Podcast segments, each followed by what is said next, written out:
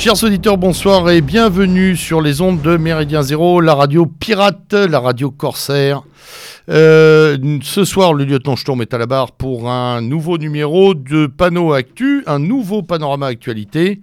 Avec moi, euh, pour ce panorama actualité, une équipe euh, d'experts, une équipe resserrée, décidée, engagée pour ce soir, avec le camarade Alric.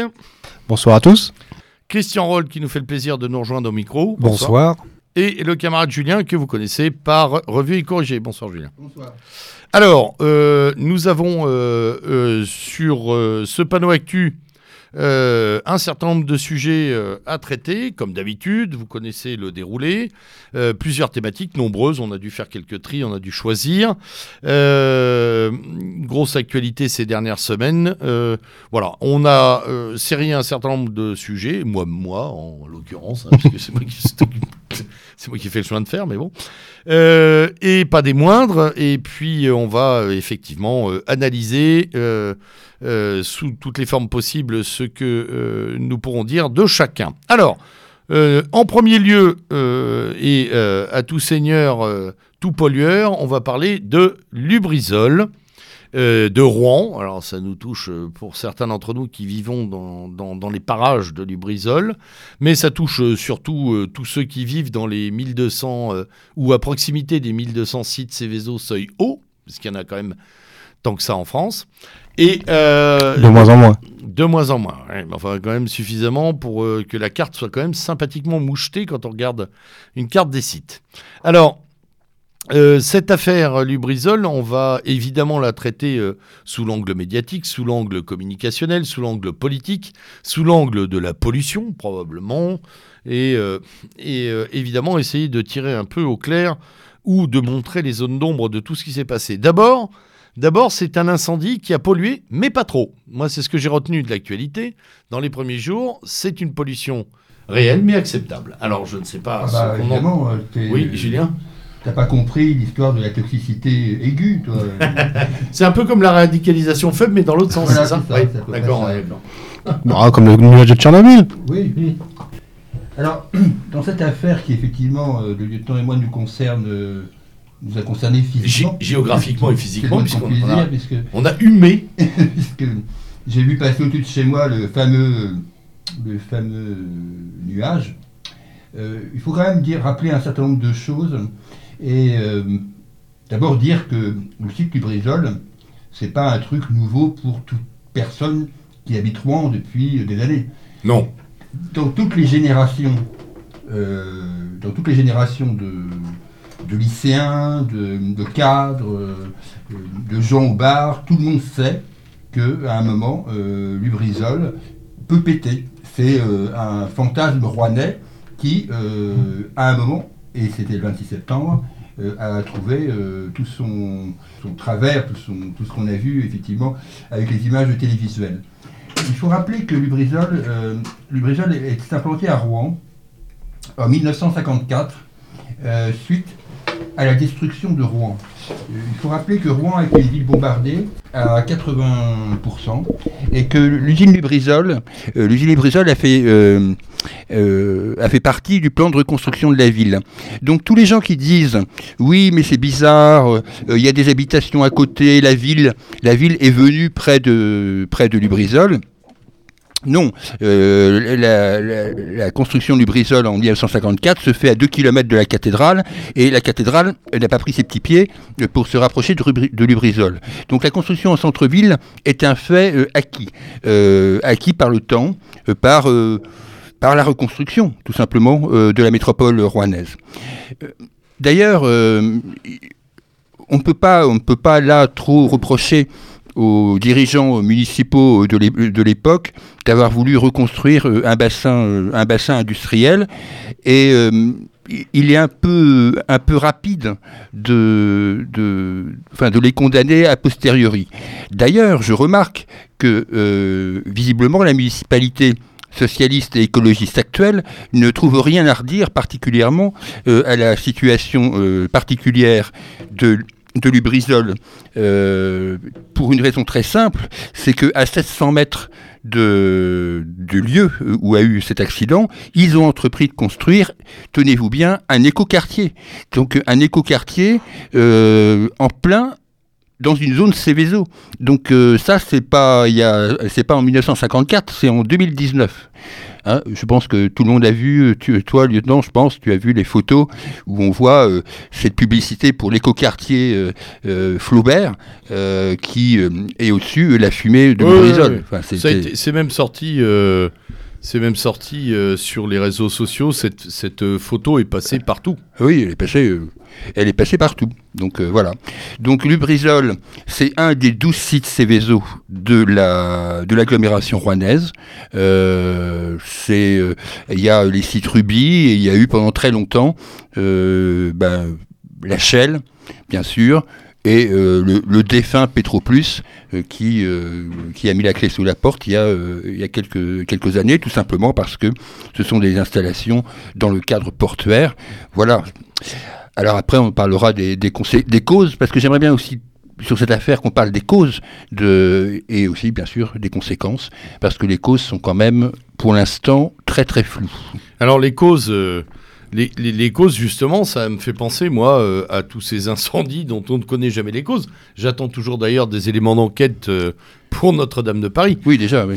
Hein, Je pense que tu les auras pas. Non, pas, non, parce qu'on a du mal quand même. Bon, il y a des fumeurs dans la salle, mais on a quand même du mal à, du mal à croire euh, à ce mégot euh, sur un bout de chaîne. Donc là, on va avoir du mal aussi, euh, évidemment, à établir des responsabilités. on sait que toute la zone est une immense zone de stockage qui est pas vraiment fréquentée de manière nocturne. Bon, après, après concernant la grosse zone de stockage, j'y mettrais des réserves quand même. Parce que quand on regarde 5000 tonnes, ce n'est pas énorme. 5000, bah, tonnes en milieu urbain et dans une ville de province, ça devient énorme. Oui, mais à raison des fûts de 200 litres, donc 200 kilos par euh, fût, c'est pas si conséquent que ça. Oui, c'est vrai, mais il faut que tu ajoutes aux 5000 tonnes euh, de lubrizol euh, les 9000 tonnes d'à côté. Non, c'est 4000. En tout, ça fait 9000. Oui, ça fait 9000, presque 10 000 au total. Mm. Donc il faut quand même il faut quand même voir là quelles ont pu être les failles de sécurité, parce que personnellement, connaissant bien les lieux, j'ai du mal à, j'ai du mal à croire au caractère totalement accidentel de cette histoire. C'est un lieu qui est extrêmement surveillé. Euh, donc là, j'avoue que j'ai un petit doute et je, suis très surpris que les médias, euh, encore une fois, euh, s'intéressent peu à cette partie-là, même si elle s'intéresse, ça je le reconnais, évidemment aux conséquences environnementales, voire sanitaires, comme on le voit avec l'affaire des, pompiers contaminés, puisque c'est... Oui, oui, oui, complètement. C'est-à-dire de ces pompiers qui n'ont pas eu accès à leurs propres analyses de sang. Mais, mm, Il y en a 10 Oui. Mais. et euh, qui, qui, ont souffert effectivement de pas mal de choses, mais, euh, mais euh, qui n'ont pas eu accès à la totalité de leur dossier médical, ce qui, comme, comme on a l'habitude de dire, fait quand même planer un léger doute sur la communication d'État et la communication sanitaire de Madame Buzyn. Je crois que, je crois que les médias attendent je crois que les médias attendent euh, qu'on leur dise ce qu'il faut dire. Euh, c'est toujours à peu près la même chose. Euh, pour le site AZF à Toulouse, je crois, déjà il y avait eu un gros cafouillage. Et quand Chirac avait débarqué, à l'époque Chirac était le, le chef de l'État, il avait dit qu'on ne parle surtout pas de terrorisme en débarquant à Toulouse. Alors je, préjuge pas de, des conclusions à, à, Rouen. Mais enfin, il faut toujours se méfier des médias et de l'État en général. Oui, oui, oui c'est clair. En ce qui concerne les médias, il est vrai qu'en plus, là, puisqu'on aborde le sujet médiatique, il est vrai que les Rouennais, d'une façon générale, ont assez mal euh, appréhendé euh, euh, la, la, séquence du 26 septembre, dans la mesure où ce qui avait fait la une de l'actualité entre 9h du matin et midi, ou 11h56 plus exactement, a été occulté ensuite euh, par le décès euh, de oui, Chirac. Ce qui est notre deuxième sujet d'ailleurs. Qui sera notre sujet après. Donc les, Rouennais ont très mal vécu hein, cette, euh, cette, cette, période. Et il est vrai que pour s'informer sur la situation en temps réel, puisqu'on en était quand même là, nous, pauvres habitants, il il n'y avait absolument qu'une radio, je dois le reconnaître, qui pouvait donner des infos à peu près crédibles, euh, qui était euh, France Bleu Haute-Normandie. mais pour le, reste, euh, pour le reste, on ne savait rien de ce qui se passait, hein, mm. sur le moment. Non, c'est clair. Et puis, encore une fois, on a parlé du tonnage tout à l'heure. Le tonnage peut être plus ou moins important, mais ce qui est certain, c'est que ce qui est plus important, c'est ce qui a brûlé en termes de substance, en termes de, de transformation de ces substances avec la, avec la chaleur, notamment, mhm. hein, de l'incendie. Il y a quand même un certain nombre de choses qui sont parties. Euh, les gens peuvent vous raconter n'importe quoi euh, ou vous dire que tout va bien. Euh, je travaille à 500 mètres à vol d'oiseau du site. Je peux vous dire que l'odeur est nauséabonde au quotidien. Voilà. Et qu'à des moments, c'est tout juste supportable. Ça, ça je, côtoie un peu les sites Céveso et quand je vais sur certains sites pour lesquels je travaille, je remarque qu'il y a des odeurs qui sont perpétuelles sur certains dépôts. Oui, bien sûr, mais euh, le, problème, il est, le problème, il est que ces, odeurs, à la limite, on peut nous les expliquer, nous dire, voilà, ça c'est du mercaptan, ça c'est du machin, c'est des trucs. Mais euh, il y a les odeurs, et puis dans la combustion, il y a ce qui ne sent rien du tout, mais qui est hautement, euh, hautement dangereux. Je veux dire, je parle des benzènes, des choses comme ça. Tout ce qui a finalement brûlé et dont on ne sait rien. Euh, ça, ça a quand même une importance, euh, une importance fondamentale. Et là-dessus, les analyses se bornent à dire qu'on est en dessous des seuils. Mais en dessous des seuils, ça veut dire quoi? Si le seuil est à 5, euh, on a eu 4,96, on est en dessous du seuil, mais d'habitude, on a 0,5. Donc on en a quand même 4 fois plus dans les, dans les artères. Quoi. Oui, non, non, oui. Eh oui, un seuil et une norme, c'est pas une qualité. Enfin, c'est l'acceptable. C'est pas le zéro. Non, le, souci qu'on a sur ce genre de situation, c'est qu'on ne connaît pas l'effet de cocktail. Donc, ce bah mélange de tous les produits qui ont brûlé en même temps. Donc, on connaît, donc, les, euh, avec les fiches de données de sécurité, chaque produit individuellement, mais on ne sait pas du tout ce que ça peut donner quand c'est mélangé ensemble. C'est le cruel problème. Et euh, je parle aux auditeurs euh, qui regardent les infos américaines du mois de mars, aux alentours du 15 mars il y a eu un équivalent de Lubrizol, mais puissance 10, et encore je suis gentil. Il y a quand même pratiquement 60 000 mètres cubes de produits chimiques et pétrole qui ont brûlé à Houston pendant 4 jours. Et c'était autre chose que Lubrizol. Oui, ça veut dire quoi? Ça veut dire qu'à Houston, les mecs sont à moitié morts déjà ou... Et que nous, on sera morts dans 20 ans ou... Non, apparemment, il n'y a pas eu de soucis euh, médicaux pour le moment. Oui, mais enfin, tu parlais de Tchernobyl tout à l'heure. La végétation et la faune vont très bien à Tchernobyl. Ça ne veut pas dire qu'on peut y installer demain une dacha, quoi. Ah oui. Ah, il y a quand même problème. Il y a quand même une, une, une problématique. C'est-à-dire que euh, on autorise, euh, comme l'a très bien décrit euh, Julien, bon, bah, l'histoire fait qu'on a des sites Céveso en zone urbaine, c'est un premier problème. On autorise des extensions de stockage, et ça on le sait aussi, parce que Lubrizol a augmenté sa capacité de stockage. On l'autorise même avec des lois récentes sans qu'il y ait enquête de terrain, c'est-à-dire que le préfet peut choisir euh, de, donner suite. Euh, c'est ce qui s'est passé. Hein. C'est ce qui s'est passé d'ailleurs. Hein. Il, voilà, il a, il, a, il a validé le dossier sans qu'il y ait euh, sans qu'il y ait jamais de problématique de, contrôle par les agents de l'environnement. Et enfin, on quand tout va bien, tout va bien, disait Monsieur de la Palisse, mais quand ça, ça part en fumée, et c'est le cas de le dire, on a quand même un, un, doute qui reste à une population qui reste avec une information oui, euh, avec une... Qu'elle va chercher partout où elle peut, mais. Euh, et des analyses qui nous disent tout va bien, Madame, euh, Madame la Marquise, qui ne rassurent personne. D'ailleurs, avec des situations délirantes, parce qu'on va vous en parler, puisque personne ne l'a montré, avec des gens dans la rue qui se baladent avec des masques, d'autres qui font leur footing au même endroit, enfin, des, des, comportements où les gens sont livrés à eux-mêmes en termes de perception du risque. C'est mm. quand même incroyable que dans un pays comme le nôtre, on n'est pas. Enfin, non, c'est pas incroyable d'ailleurs.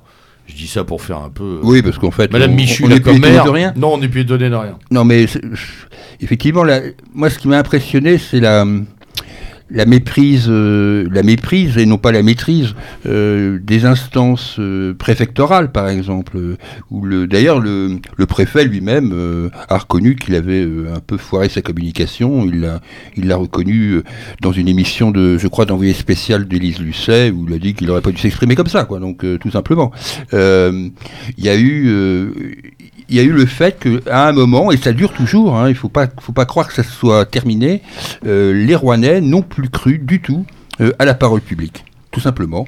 Que ce soit le préfet, euh, un petit peu les médias régionaux, mais certainement pas les médias nationaux. Et, voilà où on en est, quoi.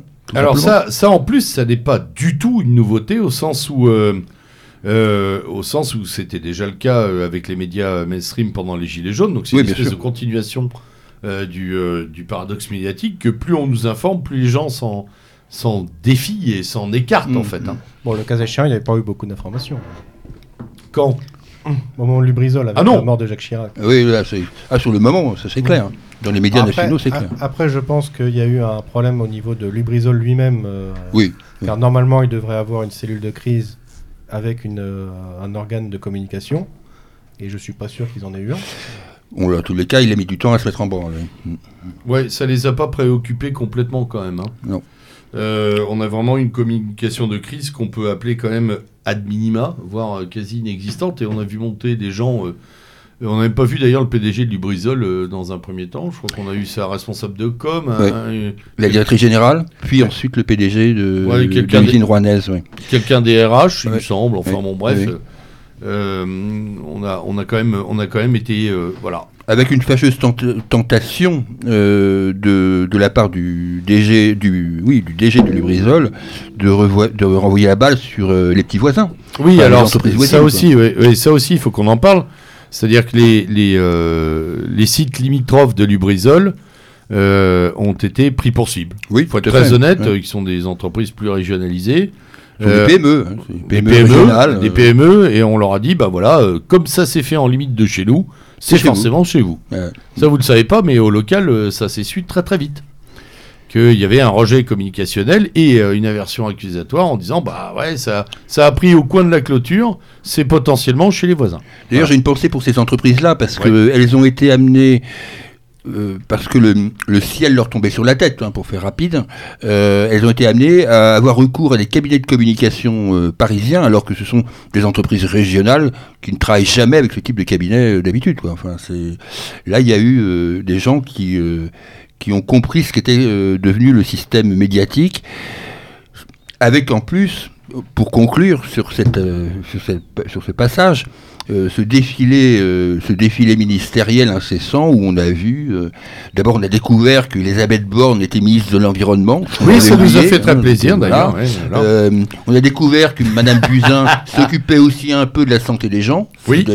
Au moins, c'était mieux que de la santé des laboratoires.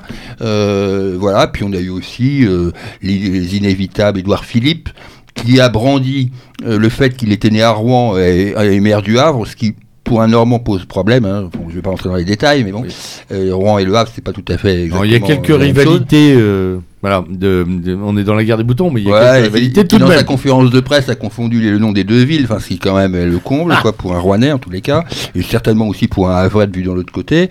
Enfin, on a eu un défilé, mais invraisemblable, pour ne rien dire, pour ne rien dire.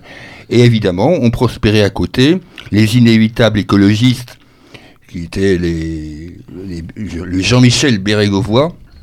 Oui, je, sais bien, c'est Bérégovois, c'est le neveu de son, son oncle, hein, euh, voilà, qui est, oui, mais qui, est, qui est, élu depuis longtemps sur la, qui est élu sur la, sur la région, sur la région et qui hmm. n'avait pas trouvé rien à redire à ce fameux quartier écolo Flaubert à 700 mètres de Lubrizol.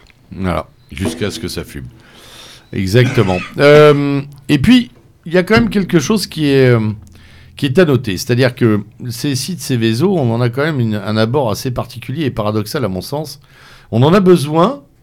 Hein. Les gens en ont besoin et c'est ça qui est amusant. C'est-à-dire que les gens euh, sont très contents quand euh, euh, tous ces sites fournissent bah, de l'huile pour les voitures, les amortisseurs et tout un tas de belles choses qui les font transporter. Et quand ça va mal, on s'étonne que effectivement ces sites soient présents dans les zones urbaines. navré, il y a quand même un petit souci, c'est que on ne peut pas avoir la modernité euh, et, et, les risques de la modernité, euh, et éviter pardon, les risques de la modernité ou les rejeter euh, ou les oublier. Voilà. Là, y a, les gens disent Ah, bah, il y a un site Céveso Seuil Haut à 500 mètres de chez moi. Bah oui. Bah évidemment. Mm. Mais, évidemment, mais ça procède aussi de cette civilisation dans laquelle euh, tu prends ta voiture et tu peux y aller grâce à ça aussi. Voilà. Ça, c'est une vraie problématique. C'est-à-dire, faut pas, faut pas faire du Greta Thunberg non plus. C'est-à-dire, faut pas se poser la question quand elle euh, explose à la figure. Faut se la poser sur la longue, la longue euh, transverse. C'est-à-dire, par exemple, pour la Seine, le fait qu'il y ait 86 Céveso de Paris au Havre. ça peut être une problématique qu'on peut soulever. Après, on ne peut pas se passer de tous ces sites. Il faut être très honnête aussi. Ou alors, il faut changer de mode de vie. De toute manière, c'est ce, ce, qui est en cours euh, vis-à-vis de l'État français. C'est euh, par rapport. Ah, c'est pour ça que tu disais de moins en moins? Oui, tout à fait. D'accord. Alors, c'est-à-dire, vas-y euh, C'est-à-dire que ça devient tellement cher maintenant de construire ou d'entretenir une entreprise Céveso que la plupart commencent à fermer les unes après les autres et la chimie part en Allemagne. La chimie part en Allemagne. Voilà. C'est-à-dire Qu'est-ce qu'on perd Qu'est-ce qu'on perd Qu'est-ce qu'on perd? On perd toutes nos entreprises de chimie que l'Allemagne récupère. Alors, certains disent euh, que c'est un deal qu'il y avait eu à l'époque euh, entre l'Allemagne et la France euh, au moment de l'UE. Oui. Nous, on garde le tourisme et vous, vous avez la chimie. Mais le problème, c'est que l'industrie, c'est la seule chose qui peut faire permettre de croître un pays. Oui. on ne fait pas croître un pays sur la prestation de services. Ça, c'est économiquement, ce n'est pas viable. Ouais, ça devient Disneyland. Qui, qui, récupère la chimie en Allemagne là? Bah, vous avez. Euh... Bayer et Voilà, Bayer, Bayer, Ok, d'accord. Pays de service, c'est quand même la, vocation future de la France, hélas. Bah oui, mais euh, comment voulez-vous faire de la richesse si vous ne faites pas de valeur ajoutée? Je suis bien d'accord avec vous. oui, ça c'est euh, effectivement euh, c'est magnifique. on va suivre évidemment cette affaire Céveso, on va la suivre de manière, de manière très complète. On va également, euh, on va également euh, euh, pousser la réflexion sur les analyses à venir, parce que des analyses, il y en a eu. Elles ne révèlent rien d'extraordinairement suspect, mais enfin, on a quand même demandé aux paysans de pendant combien? Bah, oui, mesure de précaution.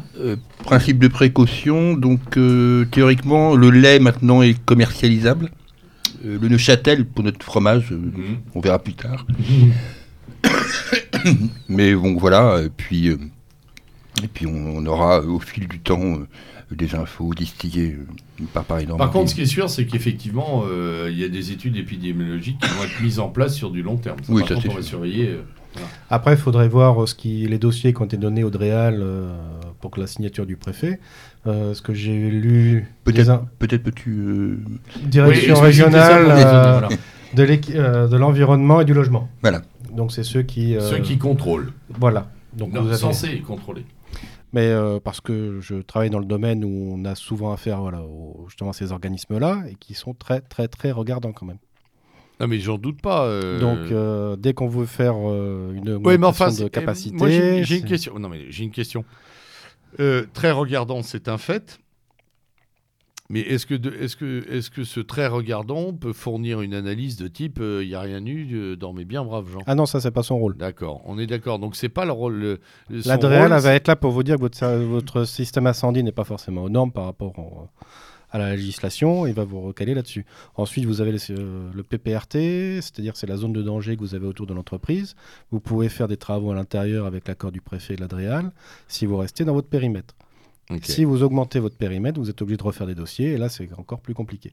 D'accord, ok. D'accord. Là, le souci qu'on va, qui peut y avoir sur ce dossier, ça va être le stockage qui était fait chez euh, Logistique. Euh, Normandie Logistique. Normandie Logistique. Qui, eux, n'étaient peut-être pas, certainement même Céveso. Ah ben non, absolument pas. Ah non, non, non. Ils étaient voisins, C'est-à-dire voisins, tout simplement. Et qui hein. n'avaient pas du tout les mêmes euh, systèmes de sécurité incendie pour euh, contrer un potentiel euh, ils Étaient, ils étaient, si j'ai bien compris, en, réflexion de demande Céveso, mais ils n'étaient pas Céveso. D'accord. Donc normalement, ils n'auraient pas dû stocker ce genre de produit. Euh, ça, l'enquête le dira. Ensuite, d'après les infos que j'ai pu glaner, il y avait quand même une équipe d'intervention de, de Lubrizol qui était sur place au moment où l'incendie a eu lieu. Qu'est-ce qu'ils ont fait? J'en sais rien. Ouais. Et après, est-ce que le stockage était attends, attends, attends, Tu veux dire que des gens sont venus faire un certain Non, ils étaient là déjà. Euh, apparemment, tu as une permanence. D'accord, ok. Et que ces gens ont effectué un certain nombre d'actes dont on n'a pas le détail. Non. Ok, très bien. ensuite, quand vous êtes versé au dossier. Ensuite, quand vous avez ce genre de problème, à l'instar de ce qui s'est passé au niveau de euh, Notre-Dame, oui. c'est que vous laissez brûler. Vous refroidissez ce qui est autour pour éviter d'augmenter le feu, mais tout ce qui est déjà en flamme, vous le laissez brûler. Vous pouvez ah, pas ça c'est intéressant. Pourquoi Vous ne pouvez pas faire autrement. Parce on ne pas, on peut pas faire autrement. Euh, vous pouvez pas ça s'éteint pas. Tu peux pas l'éteindre quoi. Non. Ah, tu, tu, contingentes le feu. Voilà. Tout. Ok, d'accord. C'est intéressant à savoir. Donc sinon, euh, donc c'est pour ça que vous mettez des canons à eau, des, de la mousse euh, retardante ou alors des rideaux d'eau pour refroidir tout ce qui est aux alentours. Parce que la partie production n'a pas du tout été touchée. C'est-à-dire là, euh, elle peut reproduire maintenant, il n'y a pas de problème. Elle peut redémarrer, oui. Oui, oui. Il n'y a que la partie stockage. Et donc la plupart des fumées noires, à mon avis, ça vient aussi beaucoup des bâtiments. oui, avec du, avec du fibrociment dans le toit quand même. Ça aussi, c'est pas neutre. Mais après, il faut voir. L'amiante, ça brûle gentiment donc. Oui, mais après, ce qu'il faut voir, c'est quand ça brûle, est-ce que ça se désintègre pas complètement? A priori, vu ce que des, amis et des camarades ont trouvé dans leur jardin, à, savoir des plaques de 30 ou 40 cm de long, non. comment est-ce qu'elles sont arrivées jusque-là? Est-ce qu'il n'y a pas eu d'explosion? Par les airs. Alors là, euh, euh, j'ai des récoltes en photo à produire qui sont intéressantes. D'accord. De gens qui ont ramassé dans leur jardin des morceaux qui sont grands comme, euh, comme une Parce feuille que A4. Ouais, parce qu'après, le problème de l'amiante, si vous avez des amiantes en bloc, à partir du moment où ce n'est pas friable, vous n'avez pas de souci. Hmm. C'est à partir du moment où ça commence à devenir de la poussière, c'est là où ça pose problème. D'accord. La poussière, il y a... Donc, euh, et une fois que ça brûle, euh, après. Euh, Sans parler des suies hein, que tout le monde a trouvé partout. Hein. Et puis il y a eu ah des dépôts jaunes aussi qui ont été identifiés la semaine hmm. suivante un peu partout dans les localités. Jaune citron, hein, après les pluies. Il pleuvait, puis il y avait des, des longues traînées jaunes. Donc c'est plutôt ça le danger, plutôt que la ben, J'en sais rien, il y a plein de gens qui ont posté des photos en disant qu'est-ce que j'ai, qui les ont portées dans les mairies, qui les ont euh, portées aux associations écolo en disant voilà ce que j'ai chez moi. On n'a pas de... Là-dessus, on n'a aucune réponse, on sait absolument pas de, oui, quoi, de quoi Qui ont téléphoné à la préfecture, ils sont fait envoyer sur les roses. Ils sont fait envoyer sur les roses. Mais la préfecture est incapable de savoir non plus. oui, en plus. De toute façon, une saturation du, du standard les gens disaient, euh, voilà, faisaient la réponse niveau 1, bonjour madame, on prend en compte, et puis au revoir tout le monde. Mm. Enfin, tout ça a été gentiment éclipsé par notre euh, deuxième sujet, à savoir euh, la mort du salaud magnifique, super à savoir super menteur pour les intimes, Jacques Chirac. Alors on a un gros problème ce soir sur ce plateau, on l'a tous connu, on est trop vieux. Euh, moi, je l'ai même côtoyé en physique. moi aussi. Personne, aussi. je, suis allé, je, suis allé, le servir à table. Et moi, j'ai refusé de lui serrer la main. Donc voilà, on est bon. Euh, donc effectivement, on a un petit souci, c'est-à-dire que, et j'ai pu le voir avec mes étudiants, euh, il y a quand même eu de la part des générations qui ne l'avaient pas connu et qui, avaient, qui en avaient eu un écho, une, y compris dans nos milieux d'ailleurs, une forme de nostalgie. Euh, un peu admiratif de l'attitude de, l'homme, de ses costards, de, son côté franchouillard, qui doit, à mon avis, euh, beaucoup à la marionnette de Canal+. Oui, beaucoup. Mais honnêtement, hein, euh, maman, on va me chercher une binouse, ça, ça a quand même fait beaucoup pour lui. Mm. Mais nous, on a un souci autour de cette table, c'est qu'on a des griefs contre cet homme. et on en a des listes très, très nombreuses. Et on en a euh, l'épaisseur de plusieurs bottins, même si ça ne dira plus rien le mot bottin aux plus jeunes. Disons qu'on a plusieurs, euh, on a plusieurs parpaings euh, de grief contre lui. et surtout, aucune nostalgie. Alors, elle peut exister. Je pense que la nostalgie est, est consubstantielle au fait que les générations passent. Oui, elle est aussi consubstantielle au fait que tu as vu ce qu'on a eu après. Oui, oui, oui, bien sûr. Mais ce que je veux dire par là, ce que je veux dire par là, ce que je veux dire par là, c'est que j'avais déjà repéré que dans nos milieux, euh, les gens qui n'avaient pas connu De Gaulle étaient moins durs avec De Gaulle que ceux qui l'avaient connu. C'est vrai. Que les gens qui n'ont pas connu Mitterrand étaient moins violents avec Mitterrand que ceux qui ne l'avaient mm. pas. Voilà, ceux qui l'avaient connu. Puis nous, on a mangé Mitterrand quand même. Euh, je peux vous dire, les 14 ans ont été très longs. Euh, etc., etc. Donc là, le décès de Chirac, c'est un peu aussi cette idée que c'est la France 75-90, c'est mangeons des pommes, etc. Il y a tout un tas d'images flash et je reviens sur la marionnette de Canal, qui était quand même une grande présence pour les, les gamins devenus mhm. adultes, euh, qui fait qu'en fait, il y a cette espèce de, de détestation de surface, mais quand même de, de franche rigolade derrière. Chirac qui était marrant. Alors, c'est ce que j'ai entendu. Mes étudiants ont dit ouais, mais c'était un mec marrant. Sans doute, vos étudiants. Moi, euh, à titre personnel, je pense que Jacques Chirac était une crapule. Complètement. Hein, c'était le plus grand voyou qu'on a eu. Je crois qu'il dépasse même Mitterrand en termes de, de crapulerie. Crapulax. Crapulax.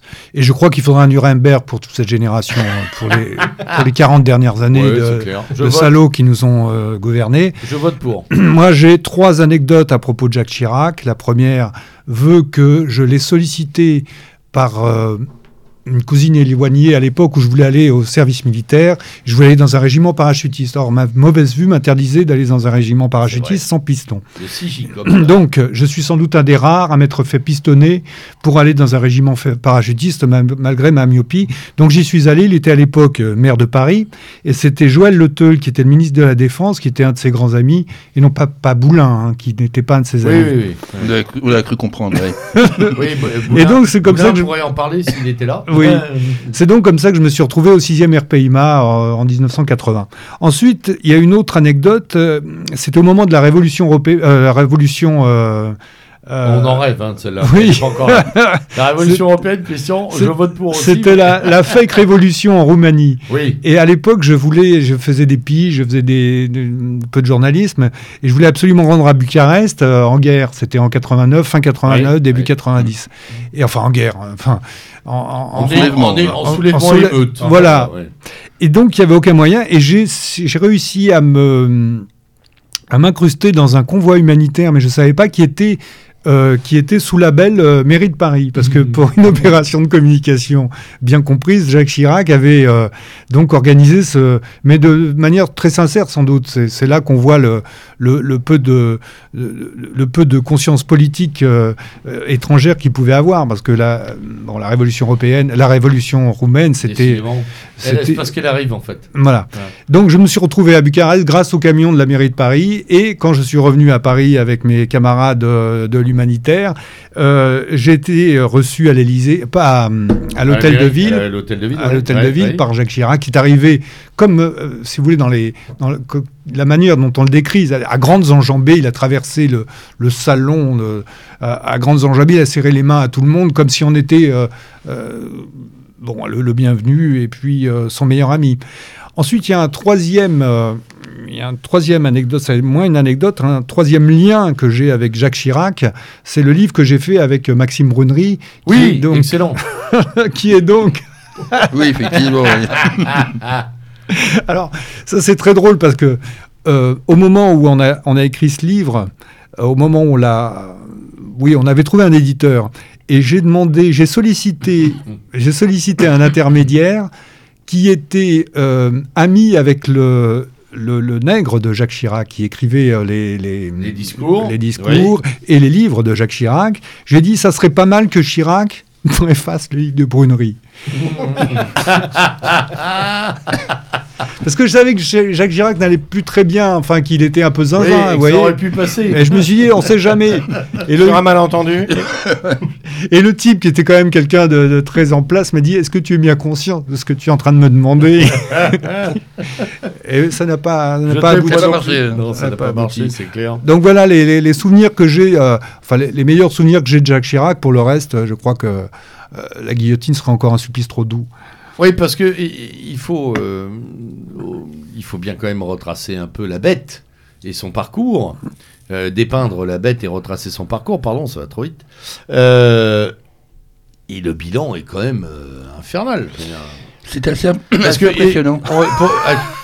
Chirac, c'est à lui quand même qu'on doit l'élection de Mitterrand, je me trompe Oui, oui. Oui, quand même, il faut le dire. Mm, mm. Voilà, donc. Euh, il appelle à voter euh, euh, pour Mitterrand contre Giscard. Il, vote lui-même d'ailleurs. Il vote lui-même. D'ailleurs, on le saura après. Il a voté lui-même pour mm. Mitterrand contre Giscard. Peut-être pour ça qu'il a filé le poste de premier ministre après. Hein. Je sais pas. puisqu'on parlait du premier contact avec Jacques Chirac, Physique personnel, euh, non, parce que j'ai jamais foutu les pieds euh, dans un meeting du RPR euh, du, du Swalloway. mais mon premier contact audio, on va dire ça comme ça, c'était, avec toute personnelle, dans la voiture de mon père en 1967. mon père avait une DS et dans la DS il y a une radio, parce qu'à l'époque c'était pas le cas de tout le monde, et on a entendu que Jacques Chirac était nommé secrétaire d'État à l'emploi. Mmh. C'est d'ailleurs lui qui a effectivement euh, créé ensuite, il a bien fait parce que ça lui a servi après, qui a créé les agences nationales pour l'emploi et euh, l'actuel, l'actuel Pôle emploi. Mmh. Mais au-delà, ça veut dire que C'est le seul truc qui a marché. 1967, quoi. Mm. Oui, c'est ce truc qui a marché. Ah ça marche bien toujours, d'ailleurs. Donc 1967. Première entreprise de France. Ah on est en. Euh, il avait été euh, par ailleurs euh, auparavant au cabinet de Georges Pompidou à partir de 1962, si même. Qui l'idolâtrait, il faut, il faut quand même le dire. Il idolâtrait littéralement Pompidou. Oui. Alors, oui. je suis pas un grand fan de De Gaulle. Hein, non, c'est pas un grand. D'ailleurs, tu, tu, tu, sais ce que disait De Gaulle à son propos? Non. Il disait, Gérald De Gaulle disait Chirac. Chirac, vous lui donnez une pelle, vous lui demandez d'aller creuser un trou dans les jardins de l'Élysée, et ce n'est que le lendemain matin qu'il vous demandera pourquoi. voilà en quel. Moi, je me souviens aussi ce que disait Marie-France Garot, qui a été ah grande ah, conseillère. Marie-France. Marie-France qui disait en substance. Euh, euh, on croyait Chirac fait de ce marbre dont on fait les statues. En fait, il était de cette faïence dont on fait les, les bidets. Les bidets. ah oui, c'est il faut se rappeler ça. Parce que Marie-France Garot, avec Pierre Juillet, étaient les, conseillers de, Jacques Chirac, qui lui ont fait gagner de, nombreuses victoires avant de se rendre compte que ces victoires. Euh, bah, c'est les rédacteurs de, l'appel de Cochin qui, euh, je pense, si on le relisait aujourd'hui, on pourrait en souscrire pas mal à ce qui avait été écrit par euh, Marie-France Garot et Pierre Juillet hein, sur le parti de l'étranger, là, franchement. Et c'est ce même mec qui, effectivement, après, passe carrément du côté du parti de l'étranger, peu de temps après, finalement. Hein de temps après. Alors, est-ce qu'il ne l'était pas avant ah. Je crois Parce que... moi, quand je regarde Chirac, navré de vous couper, messieurs, mais après je vous laisse la parole, j'ai l'impression de voir un radical socialiste au final. Oui, le bon docteur Cueil était son héros. Hein. Oui. Le bon docteur Cueil. C'est vrai. Oui, c'est vrai. Mm, mm. Mm. Donc, euh, Jacques Chirac avait des convictions successives. Euh, le bouquin de, Gisbert, entre autres, euh, décrit bien le personnage qui a finalement aucune conviction. Il a la conviction du moment donné et euh, de son interlocuteur. C'est un, technicien et qui, après ce pic de, grande politique, mais il n'était pas à la hauteur, il n'avait pas les épaules, bien qu'il ait gagné deux élections, ça ne prouve rien. Euh, Jean Le Canuet aussi a gagné des élections. même François Hollande, figurez-vous. pareil. Donc le cas Chirac est, le cas d'une époque. je crois que les, on a les, dirigeants qu'on mérite et Jacques Chirac. Je suis pas d'accord avec ça. Alors allons-y. tu ne méritais pas, Chirac? Non, c'est non, hein, c'est toujours le terme, c'est on a les dirigeants qu'on mérite. Non, non, c'est qu'on a les dirigeants qu'on nous propose. Bah, euh, oui, mais en même temps, on n'est pas capable bah, de je crois qu'il y avait d'autres. Oui, mais je crois que non, il n'y avait pas que lui qui était en, lice. Hein. Euh, si on parle de, ça dépend de quelles années aussi. Oui. Hein, parce que euh, Jacques Chirac, c'est 40 ans de, de, de, de rente politique, c'est 40 ans de, fumisterie et, et finalement. Et combien à la mairie de Paris, euh, dont il avait privatisé l'univers hein. mmh, Parce que c'est pas. La mairie de Paris, c'était juste, c'était juste son entreprise, il faut être honnête. Hein, oui, oui. La totalité du système fonctionnait pour lui. Oui, sans oublier. Avec, comment s'appelait-il, celui qui a été sacrifié, le Corse, derrière là Ah bah c'était le couple Tibéri. Tibéri, oui, sacrifié. Comme euh, Juppé a été sacrifié aussi à un moment donné. Il y a des fusibles comme ça. Le euh, meilleur d'entre eux. Cassetta, oui, le meilleur d'entre nous. C'est un homme de trahison. Ah, ah c'est un homme de, trahison. Euh, la plus célèbre étant évidemment le fameux appel des 43 en 1974 où il fait voter, il, fait la sécession du, du, clan chabaniste. il s'oppose à Chaban pour faire voter Giscard, quoi. Et après, deux années plus tard, il retrahit Giscard, parce que c'est pas possible, il a, ça dans le sang, quoi. Donc ça, ça serait encore pas trop grave s'il n'avait pas... Euh, aussi trahi la France avec le temps, trahi la France avec effectivement cette fameuse affaire du regroupement familial qui se situe effectivement entre en 1975, donc dans cette période où il est euh, Premier ministre, avant de, euh, de, démissionner pour des raisons pour des raisons partisanes tout simplement, et parce qu'il vise l'élection présidentielle suivante et que, et que l'élection présidentielle suivante, ben, Alors, il la perd. Qu'est-ce qui, messieurs, qu'est-ce qui peut faire son charme? Pourquoi est-ce que, pourquoi est-ce que bah, cet enterrement. Il faudrait le demander aux agriculteurs. Hein. Et, pourquoi est-ce que cet enterrement et la médiatisation de son décès ont été aussi, euh, passez-moi l'expression, mais lourdingues pour ceux qui avaient eu à le subir? Et euh, bah, aussi démesurément On n'a plus aucun symbole. je suis obligé d'y euh, revenir. Quand tu quand t'es tapé ensuite Sarko, quand tu t'es tapé ensuite Hollande, quand tu tapes maintenant Macron, à un moment tu te dis bah, c'était mieux avant. Après, moi, l'expérience que j'ai eue de, de, Chirac, ça a été sur la base aérienne où j'étais, parce que nous étions base test à l'époque pour la professionnalisation. Et donc, il était venu à l'époque euh, en tant que président avec son ministre de la Défense, Alain Richard. Oui. Une, la censure. Une, vraie pointure. Euh. Et franchement, je, enfin, à voir, déjà, il est impressionnant. Physiquement, oui. Physiquement, et il est charismatique. Ah, Donc, il, a, il, a, un côté charismatique. Oui. Oui, il, avait un côté, euh, et ça tout le monde lui a reconnu. Alors moi je dirais pas charismatique, je dirais qu'effectivement il montait un peu les gens, il avait un abord très chaleureux. Je pense qu'il travaillait énormément cette com. Euh, on l'a surnommé à une époque, je sais pas si vous vous en souvenez, euh, le meilleur VRP de France. Mhm. Je pense qu'il avait ce côté un peu vendeur, mhm. très très fort vendeur, c'est-à-dire qu'il aurait pu vous faire racheter votre grand-mère. déjà décédée. Mais est-ce que ça en fait quelqu'un de charismatique? Non, mais après, ce sont les gens qui ne l'ont pas côtoyé, c'est ce qu'ils voyaient aux informations et je pense, comme tu disais tout à l'heure, que la, marionnette a dû euh, grandement participer. Ensuite, tu as eu. Euh, ça, franchement, pour ceux qui n'ont pas vu les guignols, euh, voilà, la, marionnette a été. Bruno Gassio porte une énorme responsabilité. oui. Ah oui, oui, bien sûr. Après, tu prends également. Mais en même temps, je dois être honnête, c'était ma préférée. Moi aussi. Ah, bah oui. avec, avec Sylvester. Oui, mais j'arrivais à, faire la part des choses quand même. J'arrivais à bien entendu, mais, mais c'était Je me marrais le soir en me disant le lendemain, c'est un salaud. parce que, enfin, bon, je sais pas, mais on a quand même euh, morflé avec lui. Ah, lourdement, oui. Il ne faut pas oublier ce qu'il a fait à notre mouvance non plus. C'est ça, c'est là où je voulais en venir. Via des gens comme euh, Gobert, euh, Pasqua n'a pas été tendre non plus. Il était d'une haine au regard, enfin à l'endroit des nationalistes, qui était une des plus. Même Mitterrand était moins moins méchant, faut être mm, très mm, honnête. Mm, hein. Ah, mais il avait la Francisque, c'est bon. je sais pas. Mais en attendant, l'ancien euh, le Chirac, il a été, euh, il était vraiment, il a vraiment, il, avait une volonté de nous détruire qui était, euh, qui était marquée et qui était marquée jusque, comme tu le disais, j'avais oublié la période Pasqua. Comment on peut oublier ça, Parce que lui, il était dur. Hein. avec nous, c'était très très dur. Oui, il y a un état d'esprit de Chirac qui est incompréhensible. Dans le livre de, Jean-Marie Le Pen, le tome 2, donc Le Tribun du Peuple, il revient un peu sur ses rencontres avec Chirac et lui-même euh, ne s'explique pas cette, euh, cette haine, quoi, cette haine viscérale euh, que notre camp symbolisait à l'époque, peut-être encore maintenant, j'en sais rien pour, pour les auditeurs, par Jean-Marie Le Pen représentait. Quoi. Donc mm. il y, a, y a un truc, et beaucoup de gens ont dit qu'il avait emporté, y compris dans, dans son propre clan, qu'il avait emporté son secret sur ce sujet-là dans sa tombe. C'était pas un électorat à récupérer. Euh. Ça lui rappelait le gaullisme primitif Oui, c'est ça. Mais je crois que Probablement. Chirac a hissé parce qu'on lui disait d'ailleurs. je crois qu'il avait aucune. Vous savez, Chirac, c'était, ça me rappelle un peu les films de Claude Sauté. Euh, c'était ces bourgeois complètement lisses, complètement fats, qui ne comprenaient rien à rien, qui s'intéressaient qu'au PIB, à la, au serpent monétaire, à la croissance.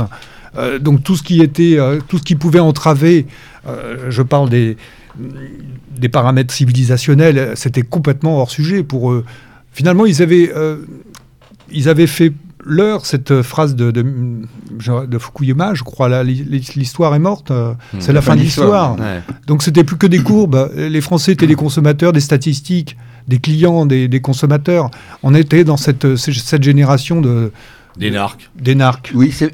Sec et froid. Je suis d'accord avec toi, mais on a pour prendre quelqu'un qui répond à peu près aux mêmes critères que ceux que tu viens d'évoquer, en l'occurrence Macron. Giscard, oui, Macron aujourd'hui, mais Giscard d'Estaing à l'époque, finalement, le portrait que tu dessines est assez, euh, est assez voisin. Ah, Or, je, ne suis pas certain que l'émotion quand euh, notre camarade Giscard va euh, céder la place, parce que ça ça va finir par pas trop tarder quand même à un moment.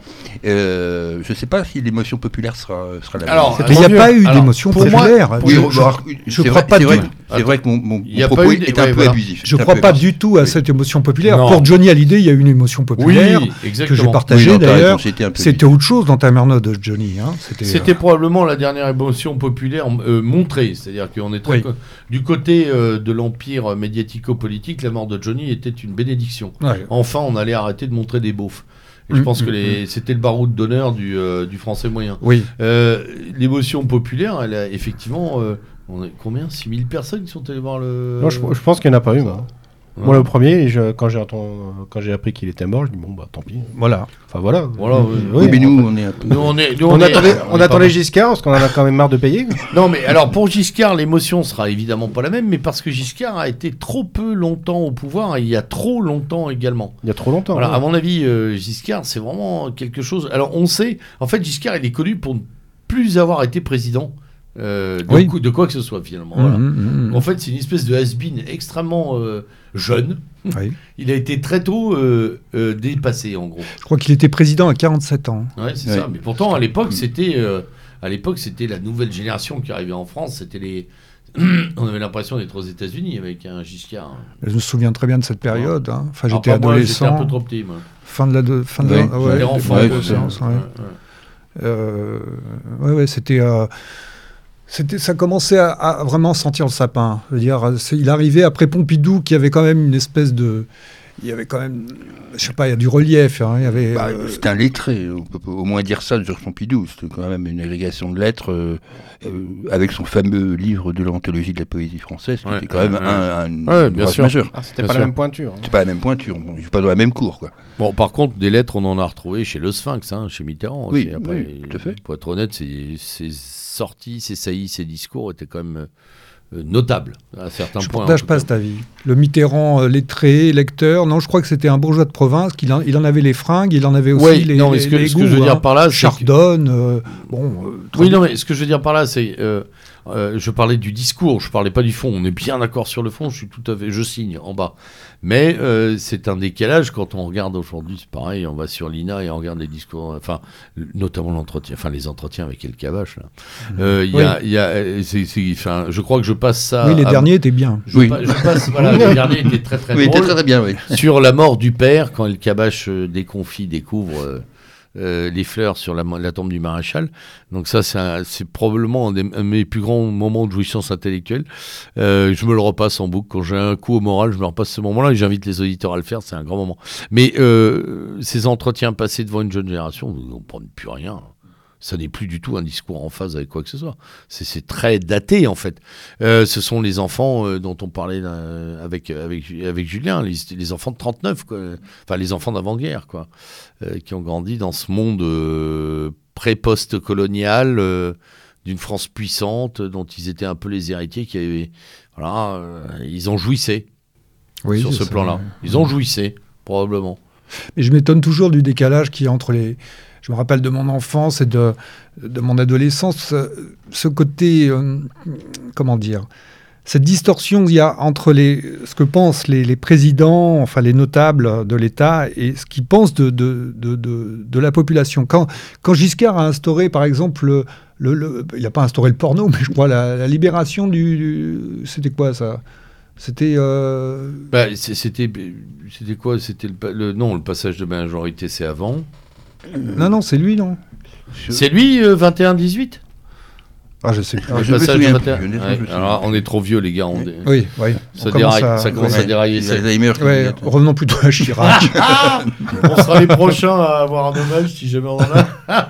enfin, il ne faut pas oublier quand même le tandem Chirac, c'est le regroupement familial. Mais oui, c'est quand même là. Ça, faut le, il, a, il faut le marteler. J'ai vu que sur les réseaux sociaux, euh, passer la phase de nostalgie débile, il y a quand même des gens qui ont quand même rappelé deux, trois choses, à savoir qu'une bonne part de la situation actuelle, voire la plus grande part, on la lui doit. Oui, sous le magistère moral de Simone Veil. Oui, bien sûr, hein, qui était quand même euh, là quand même une, qui était quand même une de ses grandes amies. Euh, et une intelligence euh, qu'il n'avait pas. Pour rappeler le bouquet de 100 roses rouges à la fin du discours pour la légalisation Maître Capello. de l'avortement. Oui, Maître Capellovici. Alors, Encore une référence. Giscardo Chirac. Juillet 74 pour le passage à 18 ans. Ah, ah alors c'est qui? Ouais, c'est ça. c'est ça, parce qu'il est élu en avril. Effectivement. Et oui, oui, c'est des, des, grands moments, ça. Euh, bon, on va pas quand même lui, lui retresser une deuxième couronne. Bah, disons qu'après, le seul fait marquant de ces. Euh, qu'il a fait? Deux septennats ou il a fait un septennat et un deux, Non, un, un 7, un 5. il, a fait, il a fait 12, lui. ah oui, euh, puisqu'on lui doit aussi cette hérésie du quinquennat, bien sûr. Ah oui. et puis c'est la professionnalisation des armées et la diminution. Ah oui, c'est vrai, la suspension du service militaire. Autre andouillerie intersidérale, j'avais oublié ça. Bah Alors la seule ah, chose à mettre à son crédit, c'est ce que tout le monde dit. Hein. Je me suis fait engueuler sur les réseaux sociaux, c'est l'Irak, oui.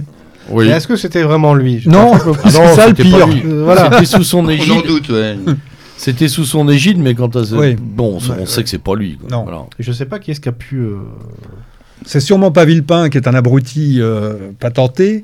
Oui, on sait euh, que le discours de Villepin à l'ONU, c'est pas celui de Villepin. non. il l'a dit, mais il l'a pas écrit. Non. Alors c'est qui Je, n'irai pas jusqu'à colporter cette rumeur de la presse anglaise qui Ah, dit que. Ne la euh, colporte pas, mais dis-la nous. Moi, je l'ai dit. l'ai- je l'ai dit parce que j'y crois pas. Euh, mais il faut, puisque c'est sorti, il faut autant le dire, euh, que euh, Saddam Hussein aurait payé 50 millions de dollars euh, à Chirac pour euh, s'abstenir d'entrer Ah en oui, guerre. oui, Bon. exact, j'ai entendu. Moi, Ah, je crois me pas du de tout. ça. ouais. Plus. Je J'y crois pas crois du tout parce que euh, je pense que si ça avait été le cas, euh, je pense que ce serait sorti bien avant, euh, tout simplement. Et je ne vois pas, quel que soit le. Tu veux dire comme les bijoux de Bocassa pour Giscard et compagnie. Oui, tant, qu'à faire, dans ce cas-là, alors fallait sortir avant, quoi. C'était ce qui est vrai, par contre, enfin, ce qui est sans doute vrai, c'est dans le livre de Raffi, Serge Raffi de Mediapart, c'est que Kadhafi aurait allongé 50 millions d'euros pour la campagne, une campagne de, Sarko. de Sarkozy. Oui, En ça, 2007, c'était- c'est de En 2007. 2007. Et j'invite tout le monde à lire ce livre qui est sorti bon il y a bouquin. deux ans. Ouais, exactement. Mm, mm. Et parce que ce sont des gens de Mediapart, euh, des gens euh, euh, qui seraient euh, proches de nous, ne le liraient pas. Là, il faut le lire. Non, mais oui, Oui, oui, bien ça. sûr, il faut. Il y, a- il y a des investigations de Mediapart, on le Non, dit. on le dit dans RSC, Ouais, il faut il faut pas se borner, il faut, Ouais. il faut Ouais, ouais. éviter Que ce soit Serge Raffi, effectivement. Une, des, clés, une des clés de notre tiens, Laurent Mauduit aussi. Mais parfois, oui, quand- une, Mauduit des clés de notre Laurent. euh, une des clés de notre libération, je crois, c'est justement d'a- d'arrêter de borner nos lectures. Il faut Même s'il faut faire attention. Oui, on le dit bah, toujours sur Mediapart. Bien hein. sûr. Euh, Parce qu'il y a des de- Mediapart, euh, moi, je suis toujours en train de m'étonner. Voilà. Moi, je savais- ce De la machine. euh, sur Mediapart, c'est comment ils font pour récupérer leurs infos. Ah, Justement. c'est la méthode Plenel, c'est-à-dire qu'il a quand même un réseau. Oui, oui, mais je pense qu'il a un réseau outre-Atlantique aussi. hein. Ah oui, ça, il y a Ah bah, ça euh, aussi qui joue, euh, sans oui, doute. il a un réseau Sans Je pense doute. que. euh, Ah oui, sans doute, un réseau, c'est ce que disait Mitterrand. hein. Mitterrand qui sait, euh, Plenel, c'est un agent de la CIA. hein, voilà. Voilà. Euh, donc je pense qu'il y a des écoutes CIS. Bah, comme tout bon Trotskar, au bout d'un moment. Oui, il- voilà. il est- on sait qu'il est marge, quoi. Ouais, c'est sûr que les C'est pas- trotskistes, c'est- c'est ils ont- quand même. euh, Oui, ils ont fait les troupes des néoconservateurs. hein. Oui, ouais, oui. euh, FO, compagnie, machin. Oui. Jusqu'au MEDEF. Jusqu'au- Ah, où ouais. ils ont été conseillers au MEDEF, etc. Bon, ça, c'est pas. Effectivement. Alors, euh, au revoir Chirac. Bonne route, euh, bonne bière, on ne sait pas. Euh, bonjour Zemmour. Je dis bonjour Zemmour parce que c'est notre troisième thème et sujet. On a eu cette affaire, et on va, y re- on va revenir dessus. Avec Jean-Luc Reichmann. Dans le contexte général d'un forum, je sais plus c'était ça, hein, d'un forum de l'Union des droites, Ah oui, notre euh, con- euh, convention de la droite. là. Ouais, la convention de la droite, initiée euh, conjointement par pas mal de gens, dont Tegner et compagnie, Mhm. euh, à qui je soupçonne que l'affaire bénéficie quand même fortement. Euh, et sur cette, euh, sur- dans cette, on va dire, potion qui a mal tourné, parce qu'il y avait un mélange de tout et de rien là-dedans, il y avait quand même beaucoup de choses bizarres. On a eu un discours du père Zemmour. Euh, Diffusé en direct sur CNews. voilà. C'est du jamais vu. Non, non, mais c'est du jamais vu. Imaginez avec Soral. Soral Voilà, sur ouais. BFM. Ouais, voilà, ce serait, ce serait à peu Pendant deux heures. Ou, euh, ou, euh, ou Feu Guillaume Fay sur TF1. Euh, quoique Fay s'était bouilli bien plus violent. Alors, tiens, d'ailleurs, moi je m'étonne qu'on ait comparé le discours de Zemmour à, celui de Guillaume, à ceux de Guillaume Fay. Relisez les gens. hein, Relisez, chers amis, euh, les comparatifs me semblent un peu élastiques. Mhm. Euh, donc, Comparaison n'est pas raison. non. Et puis alors, le bon dis- discours de Zemmour, de conviction probablement, courageux, ça c'est sûr. Mais alors, pas de quoi tomber par terre. Non. Puis 30 Euh, ans de retard surtout. Oui, 30 ans de retard, légèrement. Et puis surtout, un, voilà, on sait d'où ça vient ce type de discours. Pour nous, ça n'est absolument pas inconnu. Alors, euh, et une polémique qui démarre. Une affaire, une, pardon, excusez-moi, nouvelle affaire Zemmour, parce que c'est la énième, avec un emballement euh, anti, pour, euh, euh, autour, euh, prise de position, latéralisation de tout le monde, contre, avec. On est à deux doigts de Jaurès, euh, de l'affaire Dreyfus euh, bis inversée, enfin bref. Tout ça pour finir sur ces news et rebondir une nouvelle fois. Alors, ma Ah, question, ça- oui, ça ça que parle- permis de voir quand même, euh, Oui. Je t'interromps, euh, Oui. ça aura permis de voir euh, dans Télérama le subtil dessin euh, du, du- du fonctionnaire maison euh, mettant Éric Zemmour en, en uniforme de la Waffen-SS. Oui, oui, oui. C'est quand même un Ouais, truc euh, euh, qu'on n'attendait pas forcément. Quoi. ouais. non, mais c'est vrai, c'est vrai que Oui. c'est, vrai que ça, là, euh, Il va lui faire un procès, moi, non mais Ah bah ah, je suis pas du. Valhalla, il y en a qui doivent perdre leurs dents. Oui. Vous savez, Jules Mox se faisait traiter de nazi en 47 quand ils étaient tirés sur la foule. Toute Oui, oui. famille avait péri dans les camps. Oui, c'est vrai. C'est vrai. Il y a toujours des juifs nazis. Voilà. Voilà. Euh, donc oui, c'est très intéressant parce que ça a été très très loin ces caricatures, c'est même assez drôle. Il y en a qui ont frôlé l'antisémitisme euh, en, dessinant le nez de Zemmour aussi là. Ça a été très borderline. Dans ce cas-là, d'ailleurs, ça passe. On est toujours. Ah bah, le quotidien n'a pas frisé l'antisémitisme parce que ils ont taxé Zemmour d'être un cateau tradit. Oui, ce qui est très bon d'ailleurs. C'est pas mal. Pour quelqu'un pour quelqu'un comme Zemmour. Alors, bon, moi, ma question autour de ce phénomène, c'est... Euh, alors, je ne nie absolument pas le courage de M. Zemmour et l'implication de M. Zemmour. Je crois que depuis longtemps, on sait que c'est quelqu'un qui euh, aborde un certain nombre de notions avec conviction. On ne peut pas lui retirer. Bon, faut-il mourir pour le soldat Zemmour? Voilà, dans notre camp, c'est la question qu'on peut poser, avec une réponse que vous imaginerez de ma part beaucoup plus mesurée.